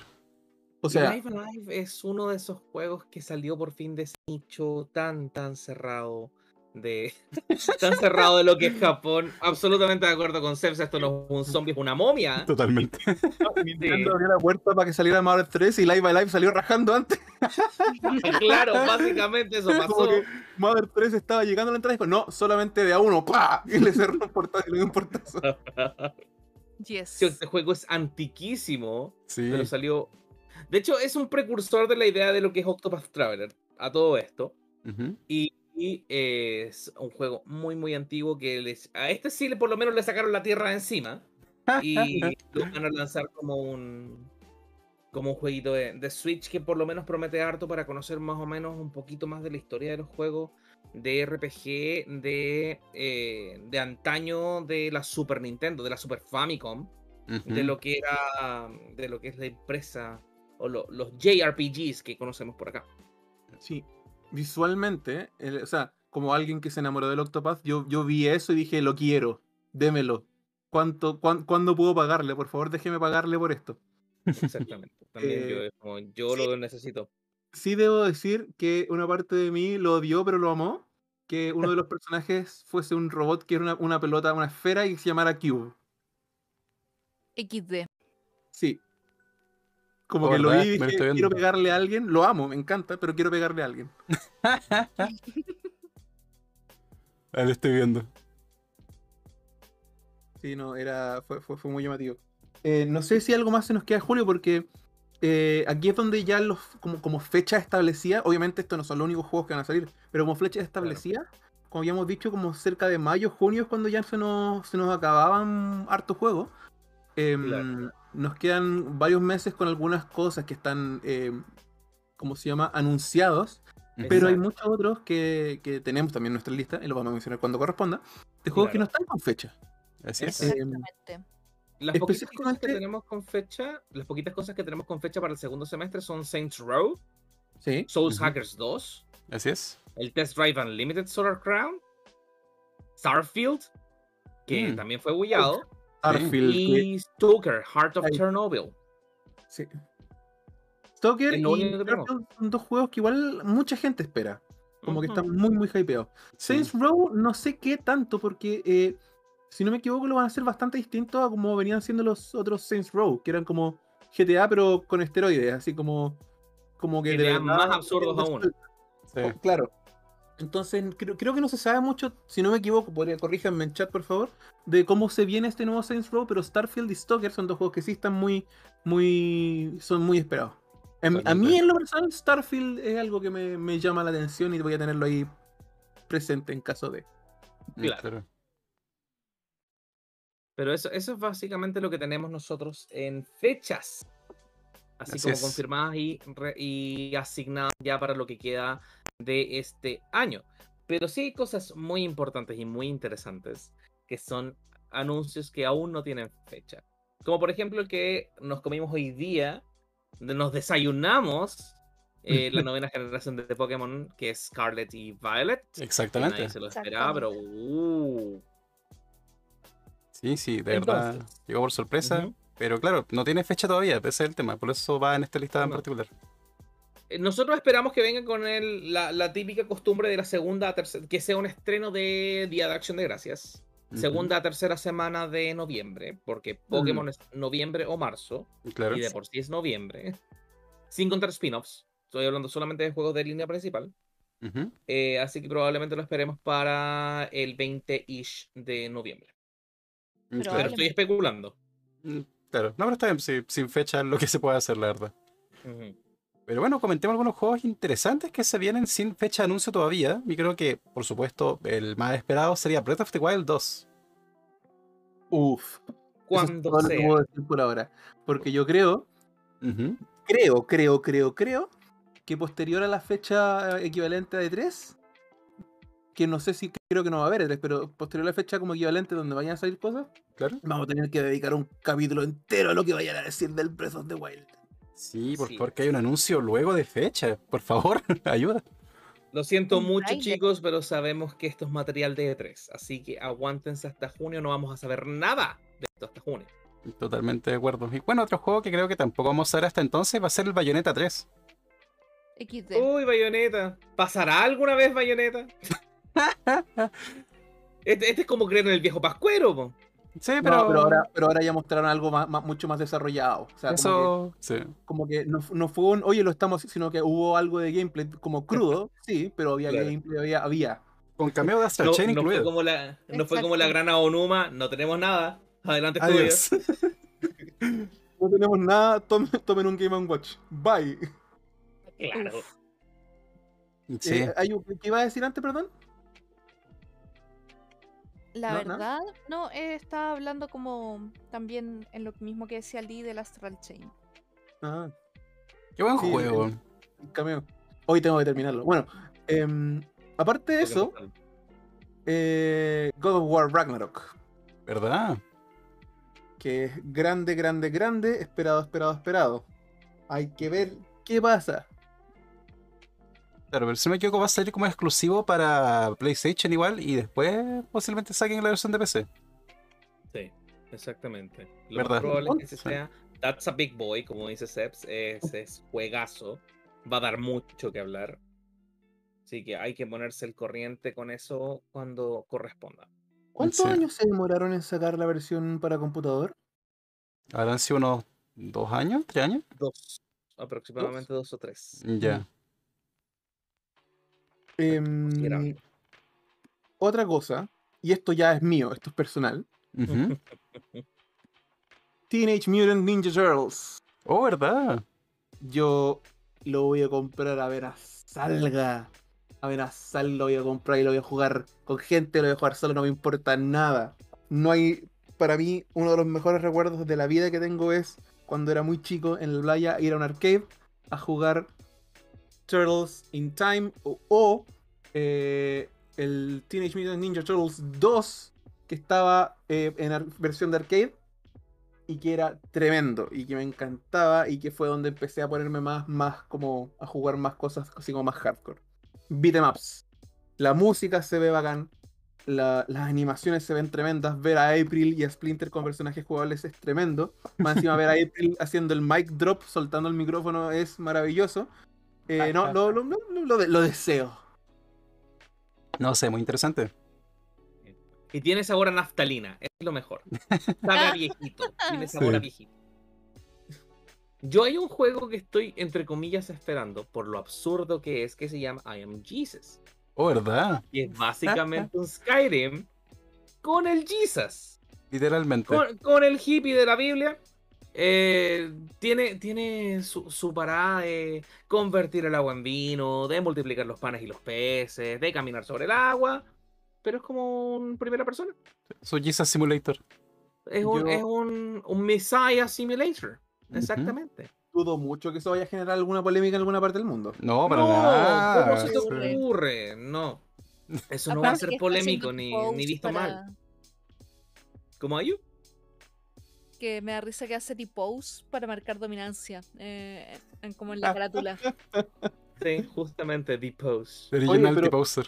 Eso iba a decir. Sí, así que esa es una de las cosas raras que estoy esperando, es como, ya, a ver qué tal. Me gustan esos juegos burdos, personalmente. Oye, y, a propósito de todo, de cosas que se están esperando, ¿hay, ¿hay algo que te llame la atención? Se me ocurre que puede que haya una cosa muy específica que te llame la atención. La verdad es que sí, y me tiene preocupado. Es que me, me, me gustaría, pero me, me asusta, pero me gusta. Y eso es el Sonic Frontiers, que también no tiene fecha. Es algo que estoy esperando a ver qué pasa. pero tiene, tiene un dejo a. Sí, tiene un dejo a Sonic 06 y eso es preocupante. Yo prefiero, yo prefiero verlo como un dejo a Breath of the Wild mejor. Eh, Breath of the Rings. Sí, olvidemos que existe el 06, pese a que posiblemente me obliguen a jugarlo pronto, pero olvidemos que existe. Mira, mientras, mientras sea mejor que el Sonic Jam de Gamecom, XD. Ah. no, lo busquen. Háganse un favor y no lo busquen. Ya hablamos de esto, Regner. Ya hablamos de esto. ya tuvimos esta discusión. Ya, ya Entierra eso, por favor. Anda terapia para evitar esos recuerdos, por favor. Nunca. Jamás. Pero bueno. Es que de la lista hay varias cosas como que, me llaman la atención. No sé si les parece así como hacemos una ronda de, cada uno, seguir hablando de los que más nos gustan en realidad. Démosle, démosle. Dale, Ayu. Sí, el Chia es un juego que yo vi hace mm. mucho tiempo en Instagram, me acuerdo. ¿Ya? Salió en publicidad de Instagram y, ah. y de hecho empecé a seguir la cuenta y todo. Y no pensé que salía este año, la verdad. Porque yo vi como que estaba muy en, pañales en esa época. Y después me acuerdo que salió el eh, salieron más trailers en. ¿Qué fue? fue no sé si fue el Game Awards o fue en otra, en otra como convención grande que hubo. No sé si fueron o algo así. Sí, no me acuerdo bien en qué fue, pero ahí mostraron un poquito más y la verdad es que se es súper bonito el juego. A mí me llama harta la atención y, y claro, es como ver un poco de lo que fue, es Wind Waker con Breath of the Wild. Es como, pero con una pequeña niña polinésica. No, no, no es. No es de, ¿cómo se llama? Em, Andina. ¿Y por eso era chía? De hecho, estoy, estoy relativamente. Puedo equivocar, puedo estar súper equivocado, pero creo que era de como andina. Y es una de las cosas que me llama la atención. De hecho, por eso se, los marqué también como que para que le echaran un ojo si no lo habían visto. Eh, eso, que, también como la yo también me llama la atención eso. Perdón, continúa. Sí, no te preocupes. De hecho, qué buena, buena intervención ahí. Pero no estoy segura como para, para poder decirte que sí o que no. Sí, sigue hablando de tu juego y yo te lo confirmo ahora, dame un segundo. Vale, vale. Eh, el año pasado Sega también anunció algo que yo estoy esperando mucho, pero está ahí en nada, que es el Sonic Origins, que va a ser una colección de, de los juegos de Sega Genesis de Sonic. 1, 2, 3 Knuckles. Sí, 1, 2, 3 Knuckles y Spinball. Y creo que 3D Blast también. Si no me equivoco. Interesante. Entonces estoy así, pero motivadísima, estoy esperando aún, pero no sé cuándo ocurra. E, es, como de esas cosas que están dichas, pero no se sabe nada más. Y uno que está muy en mi corazón, muy personal y que no está en la lista, no está en la lista de nada, pero, yo lo. Eh, es un juego de teléfono de Sega que anunció que todavía no tiene ninguna ninguna idea de que esto va a ser eh, en Occidente. Claro que es el Shining Force Heroes of Light and Darkness, que básicamente es Fire Emblem Heroes, pero, pero versión Shining Force. Eso. Sí.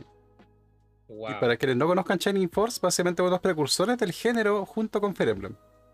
Exactamente. Era la respuesta a Fire Emblem de, de otra compañía. Exacto. No, es un buen juego, voy a decirlo. Oye, hablando de juegos que saben a naftalina, se nos viene Metal Slug Tactics. Metal Slug Tactics fue anunciado para este año. Y como es bueno ver a ese, cuarteto de vuelta disparando y agarrando heavy machine guns. y no podemos olvidar que algo muy extraño se nos viene este año, que es Mario Rabbits 2. Así es, la secuela. Del juego que nadie sabe por qué funciona, pero funciona maravillosamente. Y es de Ubisoft, nadie sabe por qué funciona. ah, eh, sobre lo de Ubisoft es porque es de Ubisoft Montreal. Ah, porque es Montreal. Ya, perfecto. Perfecto. Que era como, es como, como la oveja negra en el buen sentido de Ubisoft. La oveja blanca. claro, era la única parte como semi decente de Ubisoft. Semi. eh, Ayu, con respecto a Chia, tienes razón, es de Polinesia. Lo estaba confundiendo con otro juego que no puedo recordar el nombre y que era muy parecido en concepto, en algunas cosas. Ya. Lo voy a seguir buscando porque, porque era muy llamativo, pero sí. Chia es de eh, Nueva Caledonia. Mira qué Mm. bien. Ahí está. Igual también me eh, toca más que nada decir mis juegos, pero hablar de zombies también y momias que andan por ahí. The House of the Dead también tiene un remake. Lo había olvidado. Para Nintendo. Switch, sin fecha todavía. Están esperando que se añeje más. Sí. Tunche. Ese era el juego que yo estaba recordando. ¿Cuál? Tunche. Tú. Ah, Mm. pero sí. Eso, eso, perdón. Ah, está bien, está No lo conozco, no lo conozco en lo más mínimo, ni Santa Isabel lo conoce. Eh, sí, no, no lo he jugado. ¿De qué consola es? Está, está para Steam, si no me equivoco. Ah, Mira. Y también está para Switch. Oh, interesante.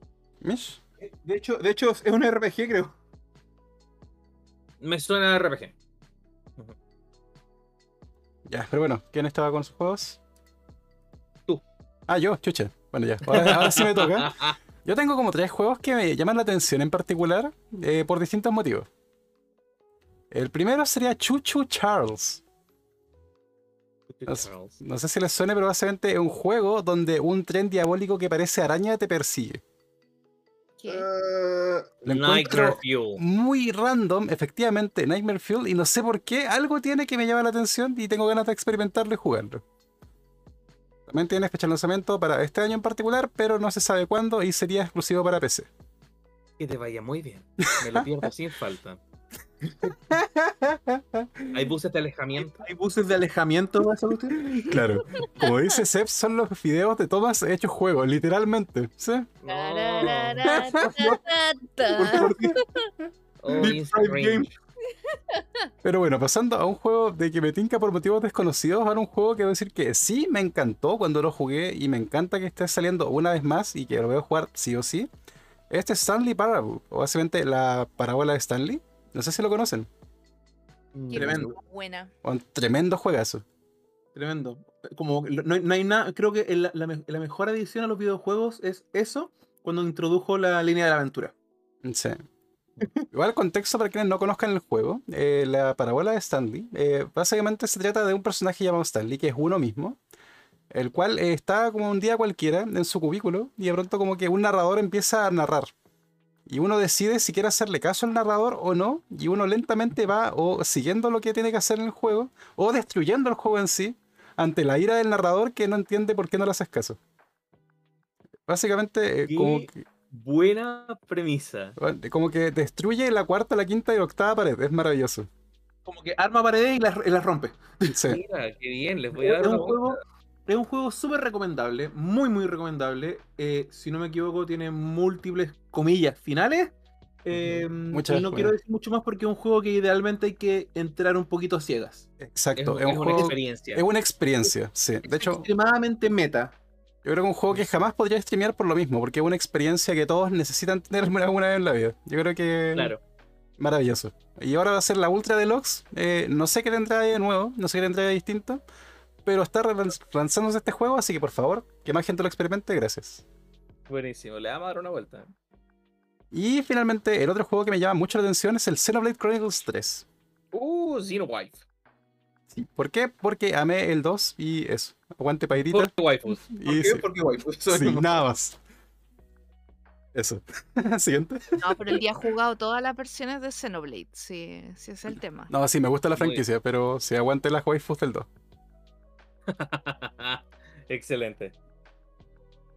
Uy, en mi caso, yo creo que algo que quiero ver y que espero que tenga una buena seguidilla porque tiene muy buenos juegos hacia atrás es Gotham Knights.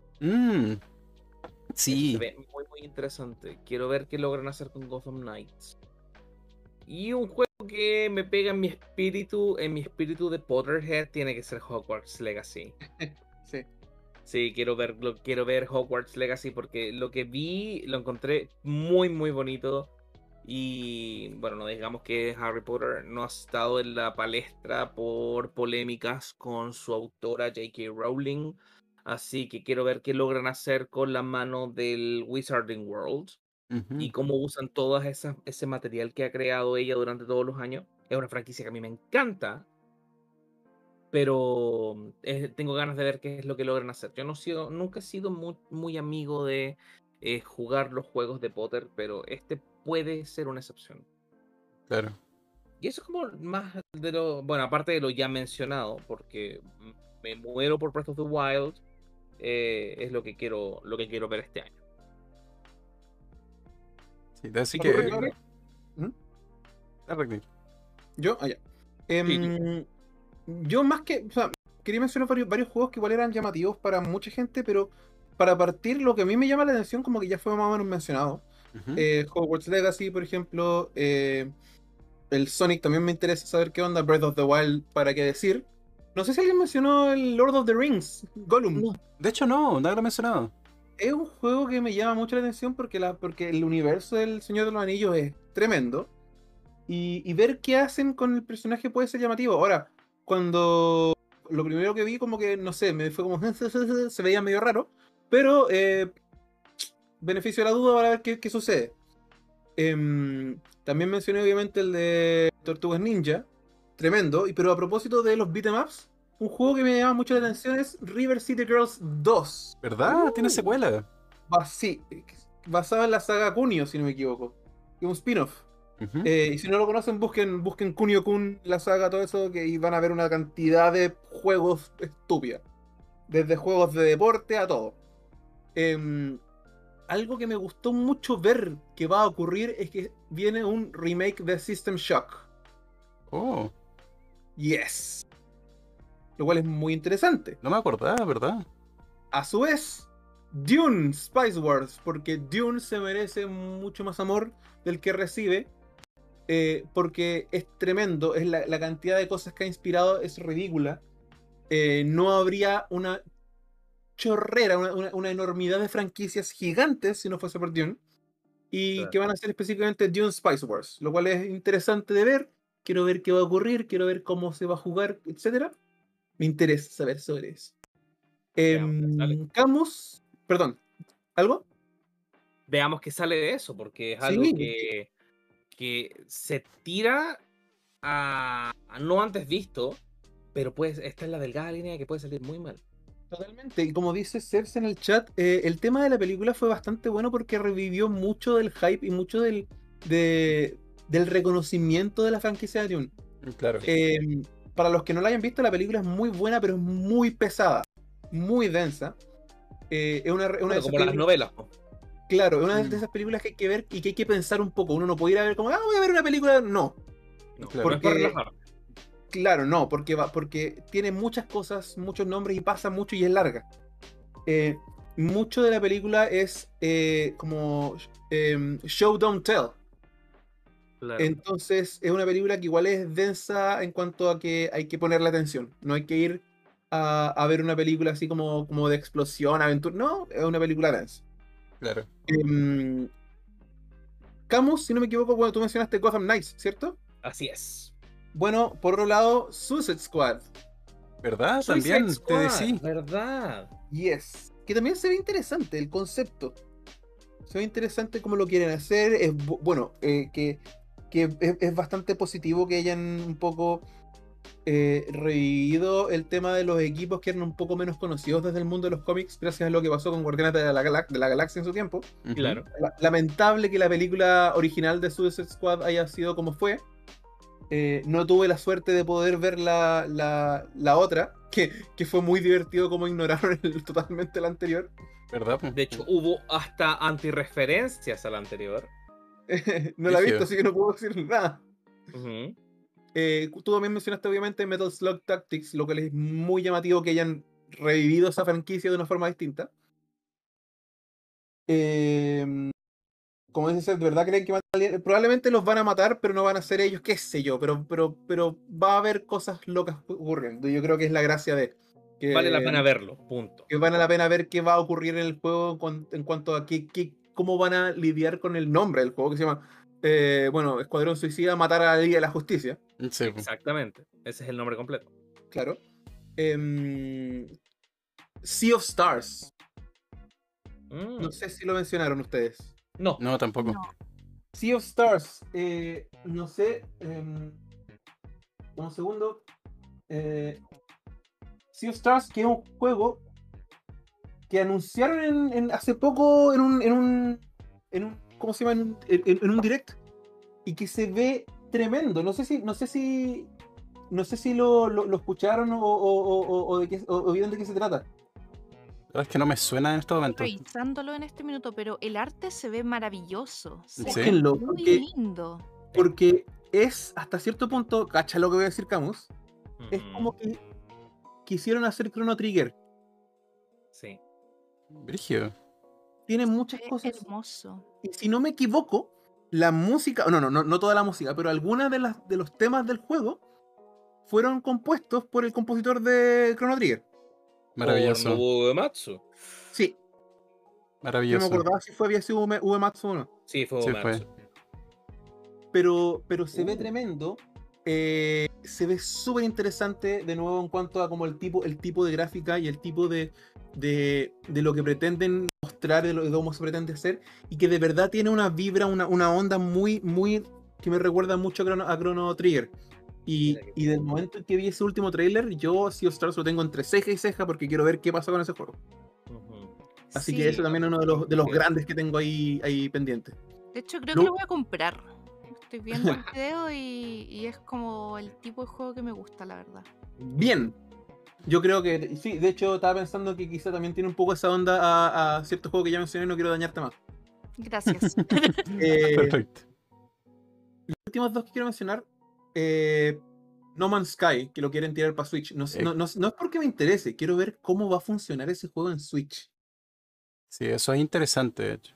Si bien hay compañías que han hecho maravillas en la Switch, por ejemplo, el The Witcher 3 que salió para Switch, sorprendentemente eh, muy buena calidad. Bastante bien. Sí. El Switcher.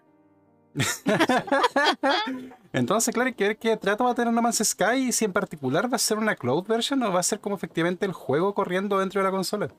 Ya, ya, ya mostraron que no era Cloud Version. O sea, en el, Oh. en el trailer, pues, cuando, cuando es Cloud Version, siempre te dicen que es Cloud Version en alguna parte, aquí no. No salía, toda la razón. No. Ajá. Entonces, Eh, mis respetos para la compañía que lo haga, porque de verdad hay que hacer maravillas para producir algo del nivel del No Man's Sky en particular en la Switch. Del nivel que tiene ahora. Sí, el que tiene ahora, no cuando salió. Todos recordamos esa versión. Como todos sabemos, No Man's Sky es realmente un, un monumento a la perseverancia del ser humano. Sí. Una vez leí por ahí que era un juego Years in Making, eh, o sea, after release, algo así. Ese, Claro. ese- ahí, ahí tenemos de, de nuevo, fue justamente en una, en una época que todavía nos toca un poquito ahora, pero, pero, pero antes era un poco más duro de juegos que eh, para los deadlines no los cumplían y decían filo, los tiramos igual.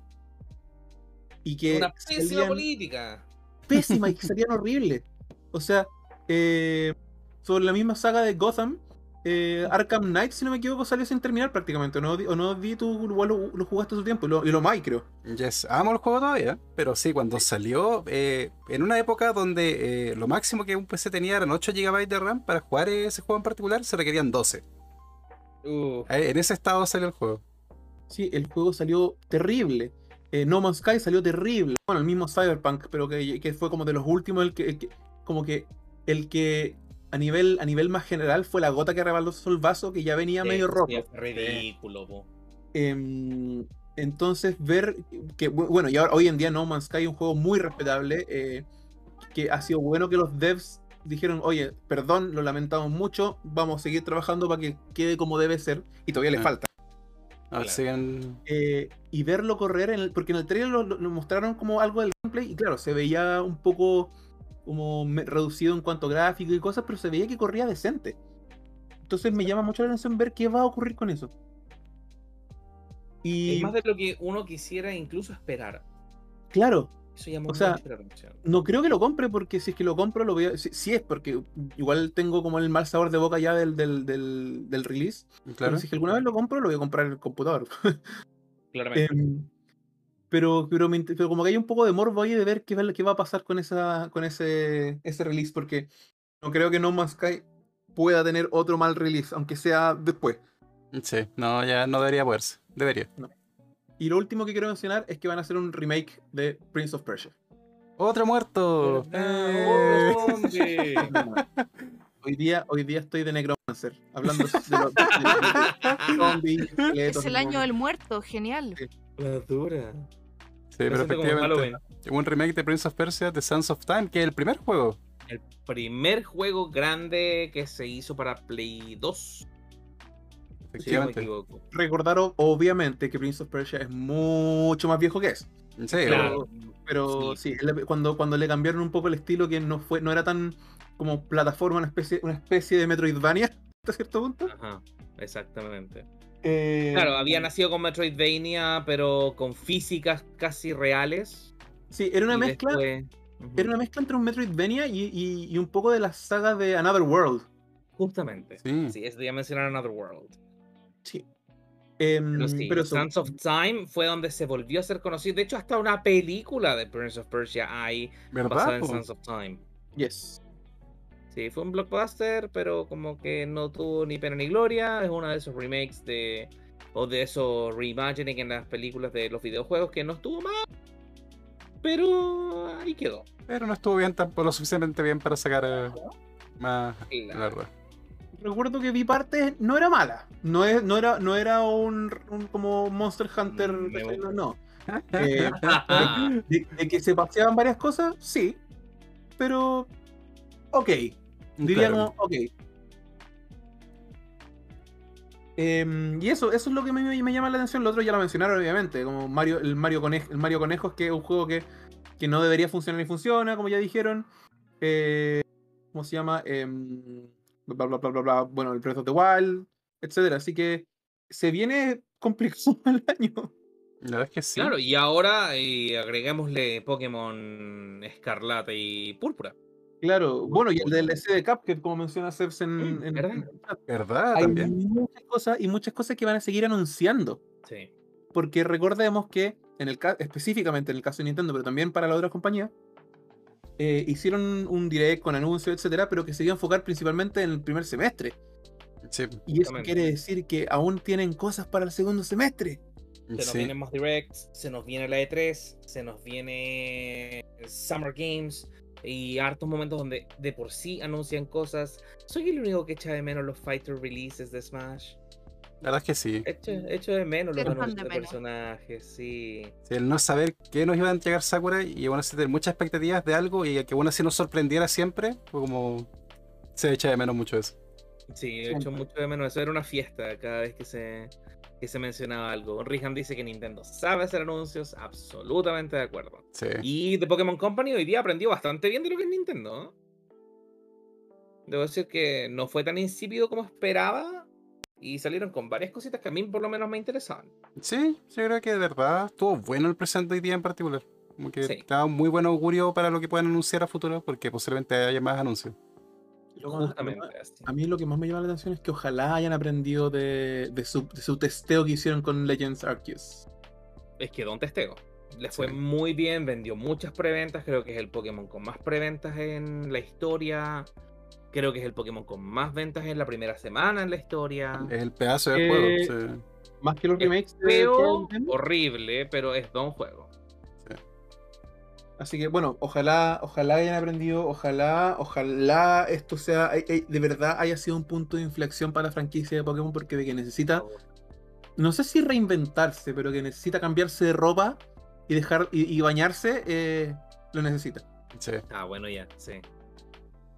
Bueno, si todo pinta tan bien como lo mostraron hoy día en ese pequeño teaser trailer, vamos por buen camino. En efecto. Eh, no sé si se nos queda algo en el, tintero, eso es más o menos todo lo que tenemos hasta ahora eh, en términos generales, porque hay una cantidad de cosas enormes que nos saltamos porque simplemente, como dijimos al principio, no nos da el tiempo. Está, por ejemplo, el DLC de, de Monster Hunter Rise. Claro. Exactamente, Sunbreak. Claro, está, está, por ejemplo, las noticias que claramente nos van a dar de, de Prime 4. Algún día. Eh, ja. Claro. Metroid. Eh, No hay un juego que quiero comentar igual. eh, Final Fantasy VII Ever Crisis para teléfonos móviles. ¿Verdad? Sí. ¿No es el Battle Royale? Eh, no, ese ya salió. First Soldier es el Battle Royale. Ah, First Soldier, sí. Sí, ya se ya salió ya y debo decirte que está entretenido. No es mi género, no voy a jugarlo mucho, pero está muy entretenido. Está. Sí. Ah, y olvidé el mm, Super Disney Kart.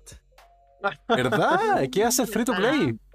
¿Qué fecha Exactamente, el Mario Kart de Disney. Sí. Está sin fecha, 2022, pero sin fecha. Ah, ya, perfecto.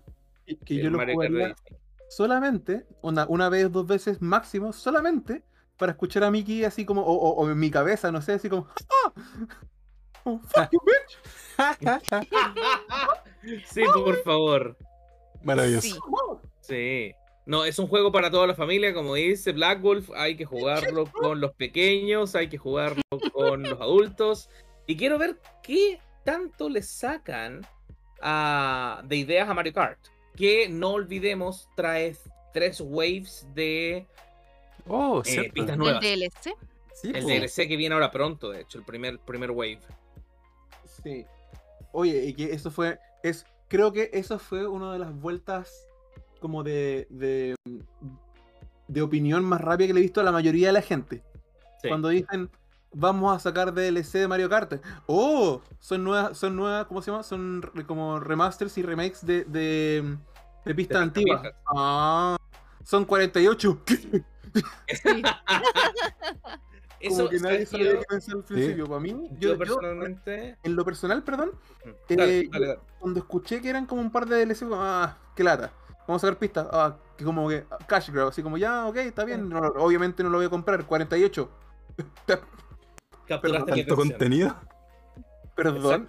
Un juego nuevo, como dijo. Eso mismo, es un juego nuevo prácticamente. Yes. claro. Un juego gratis para los que ya tienen la Expansion Pass. Y eso era lo otro importante que iba a decir. Para todos los que, en mi opinión, por ejemplo, que el Expansion Pass como que no vale la pena, de a poco y de a poco y de a poco va empezando a valer un poco más la pena. Recordemos que hace dos días salió Majora's Mask para la Nintendo 64 Online. Sí. Oh. Y como dice Sebs, esto pudo haber sido Mario Kart 9. Me parece una movida súper honesta de parte de Nintendo porque no nos entregaron un pero el sombrero es nuevo.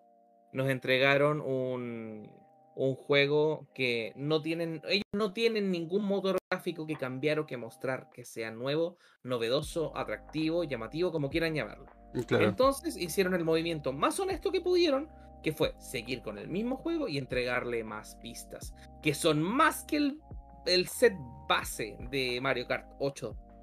Sí, y ojo que la gente compró muchísimo ese juego. O sea, casi todos los dueños de una Switch tienen un Mario Kart 8. Entonces... Sí, yo creo que The Switch sigue siendo el juego party por excelencia, más allá que un Mario Party, más allá que Smash incluso está en Mario Kart. Exactamente, más vendido que Smash. Sí, no he ido a comentar también que todavía no se justifica más que nada que salga un Mario Kart 9, porque el juego está tan vigente como siempre, en verdad. Sí va a pasar mucho tiempo. Va a pasar mucho tiempo de que salga un Mario Kart 9, así como va a pasar bastante tiempo de que salga un Super Smash. Sí, y aparte, se comentó la rápida lanzamiento del Majora's Mask en el, el Switch Online extendido. Y quería comentar igual de que eh, estuve viendo los reportes de las actualizaciones que han sacado en los emuladores en particular que utilizan para el servicio, para los juegos de 64 en particular. Y casi todos los errores que tenían en un principio están corregidos ya. Sí, el input lag, el visual lag, Sí, la falta de neblina, todas esas cosas, ya oficialmente eh, jugarlo en Switch es casi lo mismo. O sea, mejor incluso que jugar la versión original, en cuanto a resolución de pantalla. Hicieron una comparativa entre Majora's Mask eh, original de 64 y Majora's Mask del servicio online y la diferencia es sustancial y es muy agradable de jugar. Vamos a tener que hablar Ayu y Diana. Sí, en efecto. Em, Ay, se me olvidó lo que iba a decir. No, adiós. yo te puedo complementar y es que, Di, tú jugaste un juego de Digimon este año y este año sale un juego nuevo de Digimon, Digimon Survive. ¿En serio? Sí. ¿Y es del mismo género? lista. No sé si es de la misma lista, o sea, de la misma categoría. Ya. Dice role playing, así que yo me imagino que sí. Digimon of the Wild. Probablemente. Pero sí, Digimon Survive. Y está anunciado también para Switch, Xbox y PlayStation 4. tendría que investigar más del juego porque de verdad ni siquiera lo había escuchado. Muchas gracias, yo. Mira, búscalo. Eh, porque yo creo que te va a gustar bastante. Eh, yo conozco un poco, pero prefiero, prefiero a ti. Lo único que puedo decir es que Digimon Survive sobrevivió y el proceso iba a poder salir y todo. Em, dicho eso, eh, tengo que hacerte después recomendaciones sobre Digimon porque hay juegos muy, muy buenos que te van a gustar mucho, mucho, mucho. Em, pero, pero eh, que yo como que cada vez que veo todas las cosas que salen no, no, no, sé qué voy a hacer este año. No sé de dónde voy a sacar la plata ni el tiempo para poder jugar todas esas cosas. Ayuda. Por eso el título del día de hoy, 2022, sálvanos. Sí, va a ser complejo porque hay muchas cosas muy buenas. Maldita vida adulta. Totalmente de, acuerdo. De hecho, aquí les, voy a poner una pregunta a los tres. Todas las cosas que mencionamos, todas las cosas que se vienen, si tuviesen que elegir dos, no uno, dos juegos, y solamente dos juegos, ¿en cuáles se quedan? Va a ser duel. Tú, tú partes. no, de, los que, de, los que, de los que van a salir. No, les doy enero y febrero. Perfecto. Ya, perfecto, gracias. Elimino Arceus. Ya. Para mí es claro. Para mí es clarísimo. No puedo. Qué difícil sesión. Ayuda. bueno, Breath of the Wild 2 va. Eso sé que va. Pero ahí me queda uno solo y ahí. dije dos. Ahí ya no puedo. Ahí ya, ya estoy peleando conmigo misma. Piénselo bien. Eh. Sabía que todos iban a elegir por lo menos Breath of the Wild así como casi de una, así que. Sí, no se discute. No sé, yo creo que podría, yo creo que podría decir por mi parte que los que voy a jugar mucho porque me conozco lo suficiente va a ser Breath of the Wild 2 y Fire Emblem Warriors. Mm. Me conozco lo suficiente para saber que voy a agarrarme a cachos con lo que sea en el Fire Emblem y que me voy a partir la cabeza buscando Core of Six de nuevo. Totalmente. Si es que las que vuelven. Si es que vuelven, claro. Mm, claro. Mire ese fanboy, me dice. Sí. nada que hacerle, nada que hacerle. Y Pokémon, dice Black Wolf, sí, también va a ser un sólido tercero, pero tercero. Yo, bueno, Breath of the Wild, no duda, nada. Y tengo tres posibilidades, y les voy a decir las tres posibilidades, después les voy a decir con cuál me quedo y por qué me quedo con esa. Eh, Ninja Turtles. Me lo imaginé, sí. Sea of Stars. ¿Verdad? Porque lindo. Y Kirby. El Kirbo. Nice. ¿Con cuál te quedas? Y me voy a quedar con Sea of Stars. Mm, nice. ¿Por qué? ¿Pero te dije Sea of Stars? Estaba usando, en, no, en, Ninja Turtles. Muy bien. ¿Por, qué? ¿Por qué la vuelta en la rueda? ¿Por qué, por qué el cambio de chaqueta?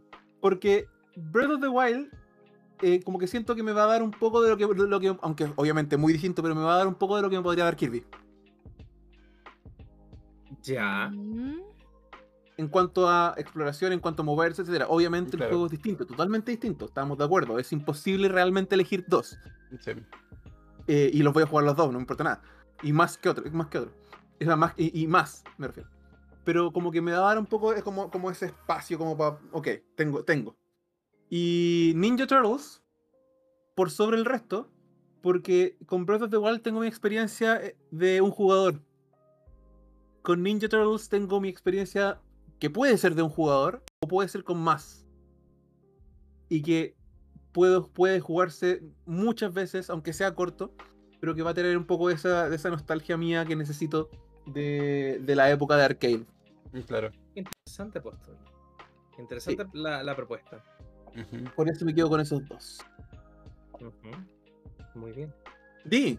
Yo, pues, uno, Breath of the Wild, creo que no se discute. Y debo decirte que la segunda opción, hasta el día de hoy, era una totalmente distinta.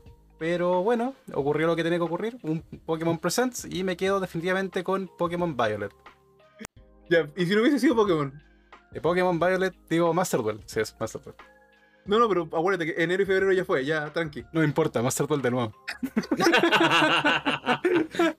Perfecto. Señor, Oye, son palabras súper importantes las que dice el D, que él se volvió a reencantar con un Pokémon. Sí. Porque estáis súper hastiado de Pokémon igual que yo. Totalmente. Y lo conversamos hace un tiempo. Yes.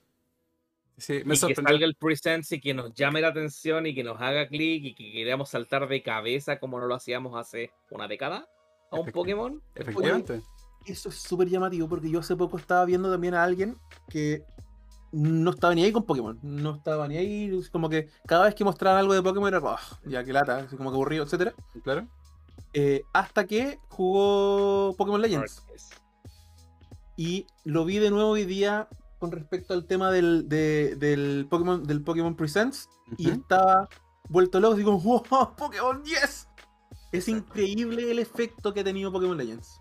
Exacto, nos avivaron el niño interno, como dice Rihan. Realmente Oye, Ayu, Ayu, no te arranques. ¿Tus elecciones? Adiós, un gusto verlos. Qué bien. no, es que para mí es muy difícil porque te voy a tengo dar la encrucijada. No, no, pero tranqui, mira. Tengo la encrucijada de que por lo menos los Sonic clásicos se pueden jugar en otras plataformas, da lo mismo. Ujú. Entonces igual tengo esperanza en el Sonic Frontiers, pero a la vez pienso en el Sonic Cycle y digo, no, igual va a salir malo. Así como que, como que ya mi mente está, está contaminada con, eh, pucha, igual puede ser malo. Por el otro lado está un juego que podría revivir una franquicia súper muerta de Sega y decirle a Sega, oye, hay gente interesada en tu juego. claro. Y eh, la otra opción que tengo es el juego que dijiste hace poco, Regnir. Sabes que el Sea of Stars de verdad me está, me está gustando. Mm. Te que está haciendo ojitos. me está haciendo mucho ojito, pero Mm, M- Mira, si yo, si yo tengo que ponerle fichas a alguien, Sea of Stars es una ficha que pongo así bien potente para este, para este año. O sea, como que a, a la gente en chat, a todo el mundo, póngale ojo a ese juego. Yo al menos acabo de añadirlo a mi wishlist así de, de Switch. Automáticamente. Es que, es que tiene, tiene algo. Ti- Tiene algo que tiene ese qué que es como lo que necesitaba en- en- hace mucho tiempo en un juego. Muy No sé, bien. no tengo que explicarlo. Tiene su je ne sais quoi. Sí. Entonces, Eh, no puedo elegir. Anda. ya mira, o te, sea- te voy a, te voy a dar una ayuda entonces. Ignora el Breath of the Wild. Elige dos. ya, entonces sería el Sea of Stars y el Shining nomás. Mm. Perfecto. Así. A ojos cerrados. Pero consulta el Shining, ¿va a salir para Occidente? No, o sea, lo van a que bajar a la mala más encima. O sea, es que no, no no se Entonces limitémonos a juegos de Occidente. Si fuera Occidente, solo el Sonic y el. No el el Origins, sino Stars. el Frontiers y ¿Claro? el Sea of Stars. Perfecto. Claro. Está peludo. Sí, está peludo. 2022 se viene difícil. Ya, espérate. Yes. Ca- ca- Cam- Camus y Camus y, si- y- y sin contar el Breath of the Wild. Ya, ya sabemos, ya sabemos uno o el otro. Master Duel, lo obvio. ya, ya, más control y nada más. Para de evitar esta conversación como yo la evité recién. Pero es que Master Duel. Oh, está difícil. Personalmente lo encuentro súper difícil para mí. Me voy a quedar sí o sí con el Fire Emblem What If. Fire Emblem Ajá. Warriors. Y. Tengo, tengo dos opciones. Aquí tengo dos opciones. Y uno que no mencionamos, que se nos olvidó que para mí tiene mucho, mucho, mucho de nostalgia, que es el Ark Raiders Renaissance. Oh, ¿verdad? Es un, claro, es un juego de Square Enix que es un beat'em up, básicamente, con... Es como la respuesta al Ghosts and Goblins de Capcom.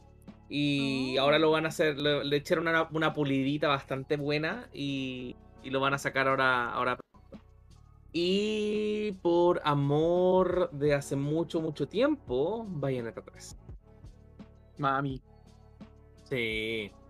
Bayonetta 3 lo estoy esperando hace mucho rato, pero también Pokémon. Pokémon está ahí. Pokémon sea, cuatro. existe. Pokémon volvió. Sí, cuatro. Sí. El problema es que soy un hombre casado con trabajo que no va a tener tiempo ni plata para poder comprar todo esto. Sí. Y Platinum necesita la plata, dice Sebs. Absolutamente hay que apoyar a la. Compren local, compren local. Oye, y, le- y le pregunto eso al chat, si tienen que elegir tres juegos de los que alcanzamos a mencionar, o incluso algunos que no mencionamos, ¿cuáles tres podrían elegir? No necesariamente un, uno, dos y tres, sino que tres en total. En mi caso, como ya mencioné, Breath of the Wild, eh, Ninja Turtles y Sea of Stars. Esos Sí. tres. Tremendo. Exactamente. Sí, bueno, igual yo voy a dar mi cuarto juego porque como comenté, el tercero si así en Master Duel sería el Xenoblade Y Chronicles. corto también Y va- basta con el Master Duel, por favor, si ya No. entendimos que está jugando mucho. Pero sí sería el Xenoblade Chronicles 3, definitivamente. Mm, Muy bien. Oye, de hecho, de hecho me sale que el día está jugando Master Duel en este momento mientras estamos hablando. Me descubrieron. De hecho, no me sorprende. Pero eso, chicos. estamos esperando sus respuestas por mientras nosotros seguimos eh, con esta conversación. Piensen en qué van, van a dedicar su tiempo y su plata, que ambos son escasos, en, en este año 2022 que se nos viene. Ya tenemos una respuesta contundente de Black Wolf, Pokémon, Pokémon, Pokémon. Razonable. Vendidísimo, vendidísimo. Striker y Arceus, dice Rihan. Warriors, tal vez Soul Hackers, dice Seps. Y probablemente eh, Black Wolf cambie de opinión en cualquier momento. Si, si está pensando en cambiar de opinión, insisto en que le echen un ojo a Sea of Stars. You Stars. Esa, esa, mira, más allá de, los de los juegos que ya sabemos que vienen, etcétera, esa es mi, mi recomendación así como, como escondida, así como de lo que podría ser eh, eh, es Sea of Stars. Es el Looking, es el Looking al Sea Stars. Sí, no, y aparte Black Wolf decía Pokémon, Pokémon, Pokémon. Efectivamente hay tres juegos de Pokémon que van a estar saliendo. Pokémon Scarlet, Pokémon Violet y un juego que no hemos mencionado todavía, que vendría a ser como un Master Duel básicamente de Pokémon, que sería el. Pokémon eh, TCG Live. Es como esta, esta como nueva versión, por así decirlo, del TCGO, Pokémon Trading Card Game Online, pero adaptado más que nada para los tiempos actuales, más que nada en, en base a lo que lo está logrando Master Duel, yo creo. Es, decir, o sea, se viene Master Duel pero Pokémon. Básicamente. Y Rihan dice Pokémon Sleep. Eh, ya Pokémon se olvidó que es esa franquicia, olvidémoslo también nosotros. Sí, Oye, ya Pokémon dejemos- Demon. Let it sleep. Let it Yo sleep. quiero, yo quiero decir que ojalá no salga Master Duel de Pokémon porque ahí sí que no vemos nunca más al D. No, exactamente. El Dino ve más la luz del sol. no vemos más. Sí. Olvídense del contenido variado en el canal del D. Olvídense. Porque si no es ser- Master Duel, es Pokémon TCG Live. Claro, o sea, si es, si es que eso llega a pasar, el día va a tener dos tipos de streams. Uno donde streamea eh, Pokémon, Master Du- Pokémon Master Duel y termina con Yu-Gi-Oh! Master Duel. Y stream donde juega Yu-Gi-Oh! Master Duel y termina con Pokémon Master Duel. Es lo más que vamos a poder pedir. Respecto a Pokémon en particular, debo decirte que el juego de cartas, lamentablemente, ya no me gusta tanto como antes. Mm. Como que Yugi se apoderó de mi corazón en ese sentido. Y hasta encuentro fome el juego en la actualidad, así que eso. No me maten. Yui no superior. Pero por eso digo, superior. va a salir el Master Duel de Pokémon y te va a reencantar. No creo, no Y te creo. vamos a. No, que ya esto. Muy, muy raro el juego de cartas, la verdad. Ha cambiado muchísimo con la nueva mecánica.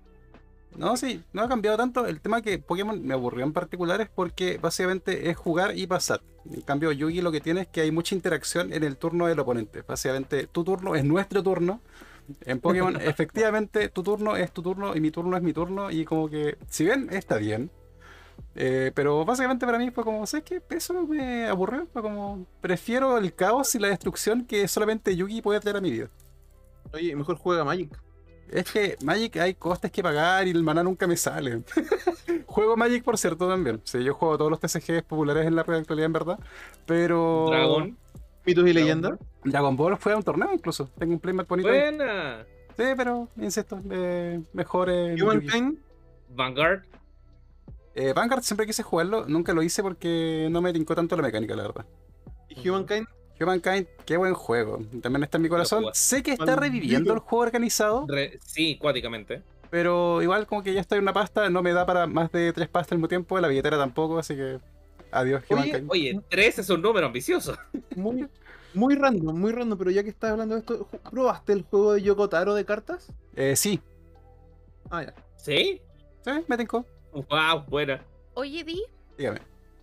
no, no sé si estamos hablando lo mismo, pero ese no era el juego.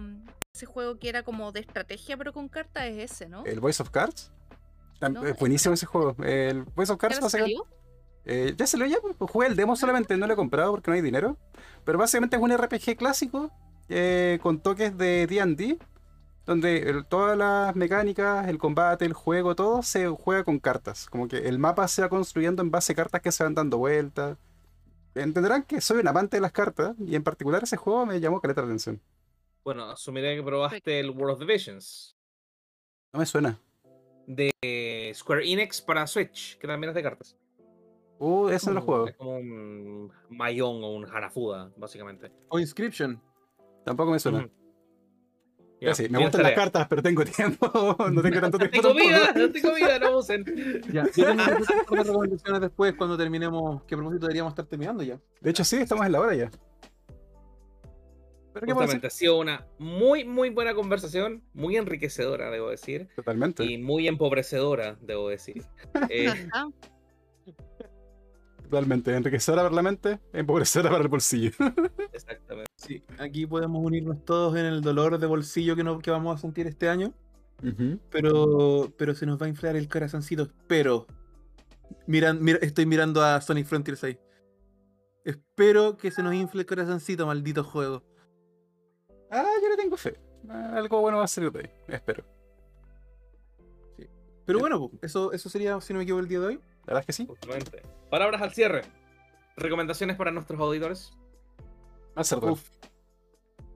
Master Duel, dice el D. Yo solo les puedo decir, ahorren. Ahorren lo más que puedan. Este, Claro. este año se viene caro. Sí. Yo tengo que Háganse la idea que Holiday Season va a ser Pokémon y Zelda. Y aquí todos jugamos a las dos. Efectivamente. Yo tengo que recomendar eh, un poco de eso, un poco de ahorro, pero Elden Ring me ha sorprendido igual. Nice. Pensaba que iba a estar sobre hypeado. ¿Y no fue el caso? De hecho, Yo creo que, yo creo que estaba parte del- sobre hypeado. Yo creo que estaba sobre hypeado, pero con justa razón. Claro, claro. eh, de hecho, adivina qué voy a hacer cuando termine esto. Tenemos todos claro qué va a hacer. Dormir. Totalmente. Porque he jugado demasiado Elden Ring. Porque, Claro. porque una persona debe descansar porque tiene que hacer muchas cosas durante el día. Y solamente, solamente un, un intento más, un intento más para pitearse un boss y, y- y listo. probablemente no me vaya a quedar pegado tres horas con lo mismo. No, no. Recti a No, las 8 de la mañana, así como, oh, no dormido. ¿Son pajaritos esos? Hay recomendaciones. ¿Cómo? ¿Cómo? Ayus, ¿recomendaciones? Ah, Ah, tus recomendaciones Perfecto, por lo siento. Sí. Eh, es que nos atropellamos mucho. Yo creo que tenemos que tener cuidado con el lag. Sí. Sí, efectivamente. Sí. No sé por qué, perdón, no sé por qué pensé que, como que recomendación, no, atropellar, ¿con qué? Atropellemos gente, chicos. No. ¿Qué te hace?